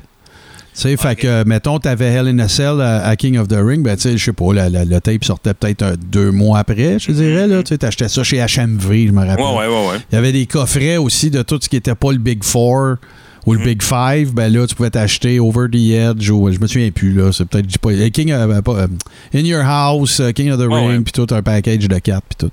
Mais là, pour une rare fois, je suis chez mes parents et j'ai commandé le pay-per-view. OK, tu l'as écouté live. Ouais, à l'époque, c'était. euh, à l'époque, comment ça s'appelait? La- L'antenne, euh, parce que mes parents. Viewer's Choice. Ouais, ben eux autres, c'était Star Choice. Il y avait l'antenne, puis tu passais par Star Choice. Fallait que tu téléphones. C'était fucking compliqué, oui. là. Oui. Tout le monde n'avait pas le gros web dans ce temps-là, puis on était sur des modems euh, 54K, puis Mm. écoute, 56K, puis tout. Fait que. je, je- je- écoute, je, je me souviens très, très bien. Puis écoute, il était relativement tard d'en veiller, là, tu sais, pour. euh, pour- tu sais, Ben, c'est parce- l'avant-dernier match. Ouais, non, non, mais tu sais, je pourrais pas te dire à quelle heure ça avait commencé. C'était à 7h, 7h30, 8h, je sais pas. Mais tu sais, il est 11h passé. Tu sais, moi, je suis chez mes parents. Ma blonde de l'époque était à l'extérieur. Puis j'étais venu voir mes chums. Puis j'ai resté à Saint-Sauveur. Dans ce temps-là, j'ai dormi chez mes parents à Mirabel. Puis euh, je, je- je suis tout seul. Les autres sont couchés. T'es assis dans le lazy boy. Il n'y a pas grand lumière. Je capotais ma fucking vie, là. Vraiment, là. Tu sais, genre, là, le, le- le spot de quand il est tombé en bas de, de- de la cage, là, pas qu'il s'est lancé lui-même, mais qu'il tombe, là. Ouais, ouais, la Tu sais, je me suis levé de bout, là. J'ai les mains sur la tête. Je suis comme, ben non, c'est, le feed va mourir. Il est mort. Tu sais, je te le dis, je suis passé par toute la fucking gamme Ouais, des émotions. Puis le, quand il fait son run-in, après tout ça, Ah. c'est comme. euh, tout, tout, tout retombe, là, dans le sens que je fais comme. Sacrément. Ben, voyons. Tu sais, là, c'est comme mes épaules sont tombées, là, dans le Mhm. sens que je croyais pas. Ouais. C'est sûr, c'est sûr. Quand, quand il arrive, là, euh, là, t'as l'impression que Jerry Lawler, euh, sa tête, elle va exploser. Ah non, quand, quand il arrive, le run-in, là, là, Lawler, il est comme, ben non, ça se peut pas. Là. T'as l'impression d'assister à une ressuscitation in, in real life, là. Tu sais, c'est Le comme. monde sont comme, qu'est-ce qu'il fait là? Il est pas mort, lui. Non, non, ça n'a aucun sens. Mais, On l'a mais vu mourir. là. écoute, c'est, c'est définitivement ce qui aura cimenté, le, le- ben, en- en- entre autres, là, mais qui aura cimenté le legacy de, de Mick Foley, c'est clair. C'est, oui, puis euh, souvent, euh, moi, ah, ben, souvent, peut-être que c'est, c'est moins vrai, mais moi, je me souviens au début, là, euh, euh, au, au début de ces affaires-là, là, de- les coffrets DVD, puis le kayfabe qui pète, puis des shoot interviews Ouais, ouais, puis tout ça, là, aux alentours de 2003-2004, là, je me souviens que euh, j'avais des discussions avec du monde qui n'était pas sûr que Mick Foley, euh, tu sais, il- il- il- est-ce qu'il mérite la place qu'on lui donne dans les Monday Night Wars, puis tout ça? Mais écoute, c'est peut-être une affaire de 3-4 événements, pour vrai. ah non, c'est sûr que c'est pas juste tellement ça. important tellement charnière. Et puis justement euh, dans les Monday Night Wars euh, le documentaire il y a un épisode juste sur Mick Foley qui, qui en parle. Puis euh, dedans on, on a la réaction des gens euh, de la WCW à ce match-là Ah ouais, qui était comme euh, on est mort. C'est fini. ça. Parce que euh, c'est Kevin Sullivan, je pense qu'il dit ça dans le documentaire, qui dit euh, euh, Je savais qu'on avait perdu parce que je savais qu'il n'y avait personne de notre bord, incluant moi, qui allait être capable de faire quoi que ce soit qui Ah se rapproche de ça, jamais. Kevin Sullivan, dans une short interview avec euh, Kayfabe Commentaries, mentionne Mm. deux affaires. Il mentionne ça, puis il, il mentionne une autre chose aussi. La journée que Eric Bischoff a annoncé que Mick Foley, parce que c'était pre-tape, gagnait. Ouais, c'est ça. Bon, ben, quand l'annonce a été faite, il y a 300 ou 400 000 téléspectateurs qui ont switché de canal. Et c'est là que le bateau a fait Ouais, ouais, 180 ça, c'est la, la- la vraie fin. Là. Terminé. euh, Ils sont plus jamais c'était- revenus. C'était la première fois, je pense, en deux ans que la WWF gagnait une guerre du lundi. 83 semaines. Moi, c'est ça. Puis là, ils, ils, en ont plus jamais perdu. la il y, a- il y a eu des, euh, des, des super têtes là, avant cette semaine-là, mais ça, ça a été la cerise sur le Sunday quand Bischoff a demandé à, à Tony Schiavone de, Ouais. de le dire. Mhm. Et, euh, puis même au dire, des- de- au propre dire de, de Tony Schiavone, il le regrette vraiment. That'll put asses in the seats. Euh, Ouais, parce euh, qu'il dit avec tellement de mépris. Ah, c'est ça qu'il s'est fait dire de dire. Mais Ah, ben non, non, ça c'est ça l'affaire, c'est ça l'histoire. C'est que ça, le ton condescendant faisait pas partie de la commande. C'était, tu vas juste dire, en tout cas, euh, juste pour vous dire euh, à quel point vous êtes au bon canal. Ben, Ouais. L'autre gang, eux autres sont en train de donner la ceinture à Mick Foley. Ça, ça va mettre des, des fessiers dans des sièges. Hein? Super condescendant. Puis écoute, euh, Schiavone connaissait Mick Foley du temps de Cactus Jack à WCW. C'était des chums. Puis ça, ça a pris un bout là, avant que, que ça se replace. Là. Ouais, Et avec Foley, fucking raison. Là. Tu sais, euh, regarde. Ouais, mais en même temps, c'est c'est bittersweet parce que c'est. C'était la guerre. Jo- jokes on you. Non, mais jokes on you. Ah ouais, ouais, c'est sûr, c'est sûr. C'est une tactique qui n'a pas marché. Tu sais, tu m'as lancé une grenade puis elle n'a pas explosé. tu sais. Ah non, c'est je sûr. te l'ai relancée puis elle a explosé. Non, non, c'est clair, c'est clair.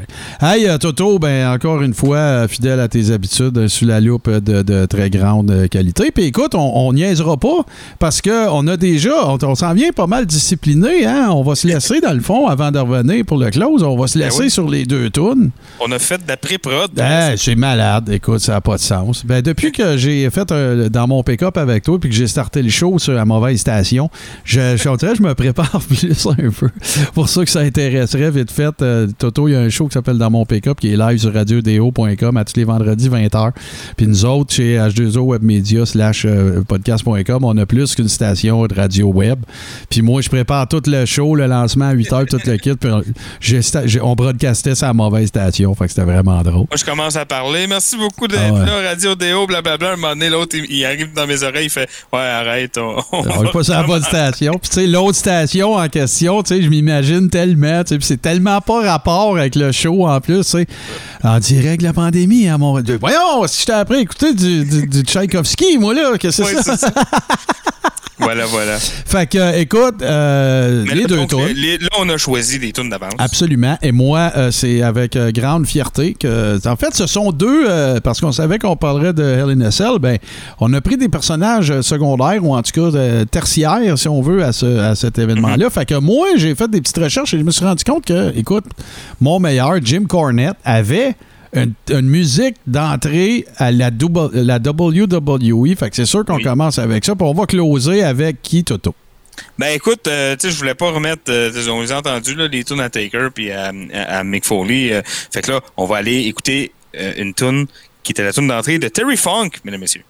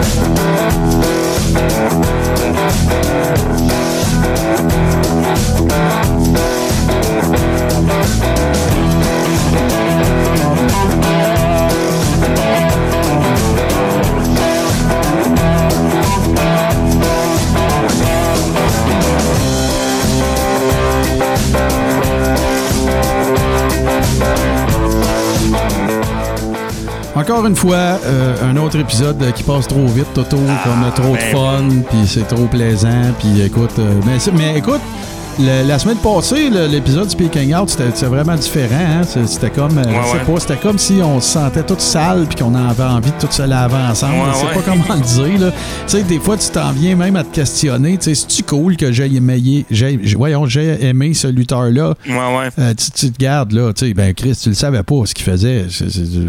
Don't beat yourself over it, là. Non, non, c'est ça. C'est c'est euh, le propre de, de, de- ouais. de ces gens-là aussi, c'est de s'arranger pour qu'on le sache pas, puis qu'on les aime, puis qu'on les trouve cool.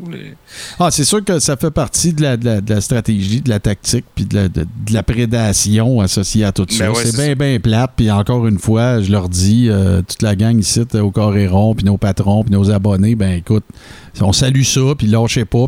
C'est nécessaire. tu sais, C'est Non, comme, mais euh, parlez-en, puis euh, on vous croit. Ouais, ouais, ben c'est ça, exactement. Puis écoute, là, que la liste soit terminée ou qu'elle se continue, vous autres, faut que vous continuiez de décrier ça. Puis C'est euh, ça. c'est nous autres, c'est à nous autres de vous supporter, puis de, de faire en sorte les, autres- que les autorités concernées euh, soient mises à contribution, puis les fédérations aussi. Puis là, ben regarde, tu le vois, ça se tient pas après la bande. Les workers font mettre dehors, puis c'est bien correct de même. Les compagnies réagissent de la bonne façon. Exactement. Ben, sinon, ben écoute, Toto, euh, moi, j'ai envie de, de- de parler un peu de, à nos patrons et de notre plateforme Patreon parce que, Oui. écoute, ça n'arrête plus de bien aller. Je pense Bon. qu'on a trouvé une recette vraiment cool. On fait des watch-alongs chacun de notre côté. Mhm. On va en faire évidemment d'autres ensemble, mais euh, on en a présenté quelques nouveaux qui ont eu, euh, écoute, des, des- des critiques dithyrambiques. Moi, je peux déjà annoncer que je vais en faire un autre euh, euh, aujourd'hui, c'est-à-dire le, le face turn de King Tonga à la lutte internationale, Oh. dont le footage nous a été d'ailleurs fourni par un de nos patrons. Ouais, ouais. Donc, merci beaucoup. Puis là, ben ça, c'est vraiment une affaire que moi, je tripe dessus. Fait que je vais en profiter comme plus publiquement pour remercier nos patrons de ça. C'est qu'ils nous envoient du footage Ouais, ouais, c'est à, ça. À- à- à faire des watch-along. Ça, c'est vraiment trippant. De un, ben écoute, ça nous facilite la tâche parce que là, on sait ce qu'ils aimeraient voir. Mais de deux, c'est une marque de confiance incroyable parce qu'ils l'ont regardé, ce qu'ils nous envoient. C'est que là, Mais ils ouais, veulent savoir qu'est-ce que nous autres, on en pense. C'est comme, wow, tu sais, vraiment. Merci beaucoup. Fait que. C'est pas compliqué. Euh, si vous voulez euh, vous joindre à la dite euh, plateforme en question, ben, rien de plus facile. Vous avez tout simplement à vous rendre sur le site patreon.com barre oblique le carré rond. Tandis que je suis là-dedans, ben, on va en profiter pour le- les remercier, nos patrons. Ben oui. Le nombre augmente et on vous en remercie euh, beaucoup. Puis d'ailleurs, euh, elle a changé. Au départ, même, je peux vous dire que c'est grâce à vous autres que le contenu qu'on y met, je veux dire, c'est grâce à votre réponse euh, que c'est aussi intéressant. Fait que j'ai envie d'y aller en ordre chronologique, mon cher Toto. Tout ça a commencé, en fait, le 29 novembre 2019. Hey, tu vas pas tout nous donner les dates, là? Non, non, pas de chaque, mais tu c'est pour dire que ça fait déjà depuis novembre que la, plateforme existe. Francis Four- Furoy, pardon, Luca Gouget, Anthony Pomerleau, Sylvain Vinet, Pierre-Luc Delille, Frank Boulet, JF Denis, Dr. Fun, Patrick Hamel, Mathieu Tivierge, Steve Bolduc, Pierre-Luc Hamelin, Patrice Labelle et Charles Dubreuil. Ben, on vous dit vraiment un gros merci. Et là, ben, j'ai bien hâte de faire le prochain Watch Along parce que, écoute, moi, ça me rappelle euh, des belles, euh, des belles années, des beaux souvenirs. Qu'est-ce que vous avez en adhérant à la plateforme Patreon? Vous avez euh, les Watch Along, comme on vient de le dire là, que moi et Toto faisons pour nos patrons. On a évidemment les épisodes Le Brunch qui vont être un peu en hiatus, avouons-le, cet été, parce que là, on sort pas mal de contenu aussi, mais ça va reprendre définitivement à l'automne. Ce qui ne veut pas dire non plus qu'il n'y en aura pas d'ici là, mais ça va être moins fréquent. Les watch-along des pay-per-view majeurs, le Big Four de la WWE, on regarde ça sur notre groupe privé Patreon avec vous autres euh, simultanément, et plein d'autres surprises euh, qui euh, ne sont jamais annoncées, mais dont on sait que nos patrons apprécient beaucoup la présence, mais que pour des raisons légales, on peut pas vous dire. C'est Voilà. aussi simple que ça. Je tiens à préciser une fois encore, c'est totalement rétroactif. Donc, à partir du moment où vous cotisez à raison de 5 américains par mois, vous avez accès à tout ce qui est là depuis le 10 novembre 2019. Donc, joignez-vous à nous autres. Aussi, euh, dans la, la- la fin de la poutine administrative, bien évidemment que vous pouvez vous rendre sur la boutique en ligne de podcast.com. Donc, vous rendez sur podcast.com, vous trouvez l'onglet boutique et ça va vous amener à la boutique et vous allez voir la superbe marchandise qui est disponible pour vous de toutes nos shows, mais évidemment, dans le cas qui nous occupe, de celle du Coréron. Et à date, les critiques à ce sujet sont totalement dithyrambiques. Euh, Moi-même, j'emporte euh, Mathieu Tivierge qui, a- qui a un beau hood qui a gagné dans un de nos pools d'ailleurs, dans un watch-along. Donc, euh, vraiment super le fun. Et je vous le rappelle, chaîne YouTube, faites une recherche, le carré rond. Je viens de dire, faites vos recherches, que je m'en veux? Euh, faites, faites vos recherches sur YouTube, tapez euh, le carré rond et vous allez euh, nous trouver. Toutes les gamiques de marde sont là et il va s'en venir du nouveau contenu. Pendant que je reprends ma respiration, Toto, est-ce que toi, il y a des choses dont tu aimerais discuter? Ouais, ben bon, ça- euh, il y a ma chaîne Twitch, le twitch.tv, barre oblique Toto Lavigne, que je vous invite à aller checker. On Twitch régulièrement. Euh, ça tourne toujours à peu près autour euh, de la même affaire, c'est-à-dire la nostalgie télévisuelle québécoise. C'est. T'es un gars d'old school, toi. Hein? je suis un gars d'old school dans la vie en général. Je trouve que le présent, ça vaut pas de la marde. Donc, je vis dans le passé et je, je le fais consciemment. Bon. Parce que ce qui est merveilleux avec le passé, c'est qu'on peut le magnifier. Ah ouais, c'est euh, ça. euh, vivre un peu comme on veut dedans. Donc, euh, c'est ça qui est merveilleux. Euh, et sur cette chaîne-là, on fait quelque chose qui est quand même digne de mention et que je, un projet qui me tient beaucoup à cœur. Le samedi à 20h, à toutes les semaines maintenant, on fait Héritage Night in Canada. Ça, Martin, je sais pas si tu sais qu'est-ce que c'est. Ben oui, moi j'adore ça. là. moi et mon comparse de toujours, Joe Simon, c'est comme la soirée du hockey, mais on a enlevé les bouts où c'était du hockey, puis on a mis le téléroman L'héritage à la place. Fait qu'on écoute l'héritage, puis là, euh, il y a des arbitres, il y a des buts, il y a des punitions, euh, il y a des analyses entre les périodes, il y a des personnages. Je mets des perruques, moi, là-dedans. Tu vas voir, c'est malade. Fait que euh, voilà, c'est un de mes projets que j'aime beaucoup. Sinon, ben, il y a toujours le pick-up aussi le vendredi à 20h. Puis voilà, suivez-moi sur Facebook, Toto Lavigne. Puis Bon, concernant Héritage Night in Canada, j'invite tout le monde à regarder. Faites rien de spécial. là. Samedi soir prochain, c'est à 8h, Toto? 8, ouais.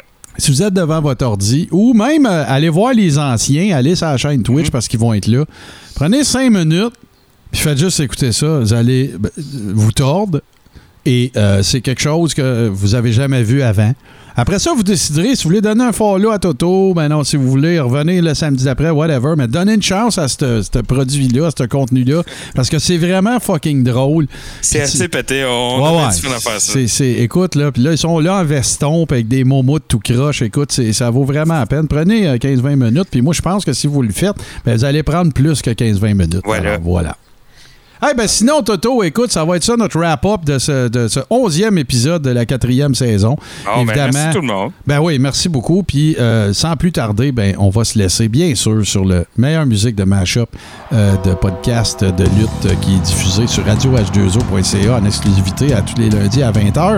Et j'ai nommé mon grand chum Super Dave Bérubé. Toto, on repogne ça la semaine prochaine? Yes, bonne semaine.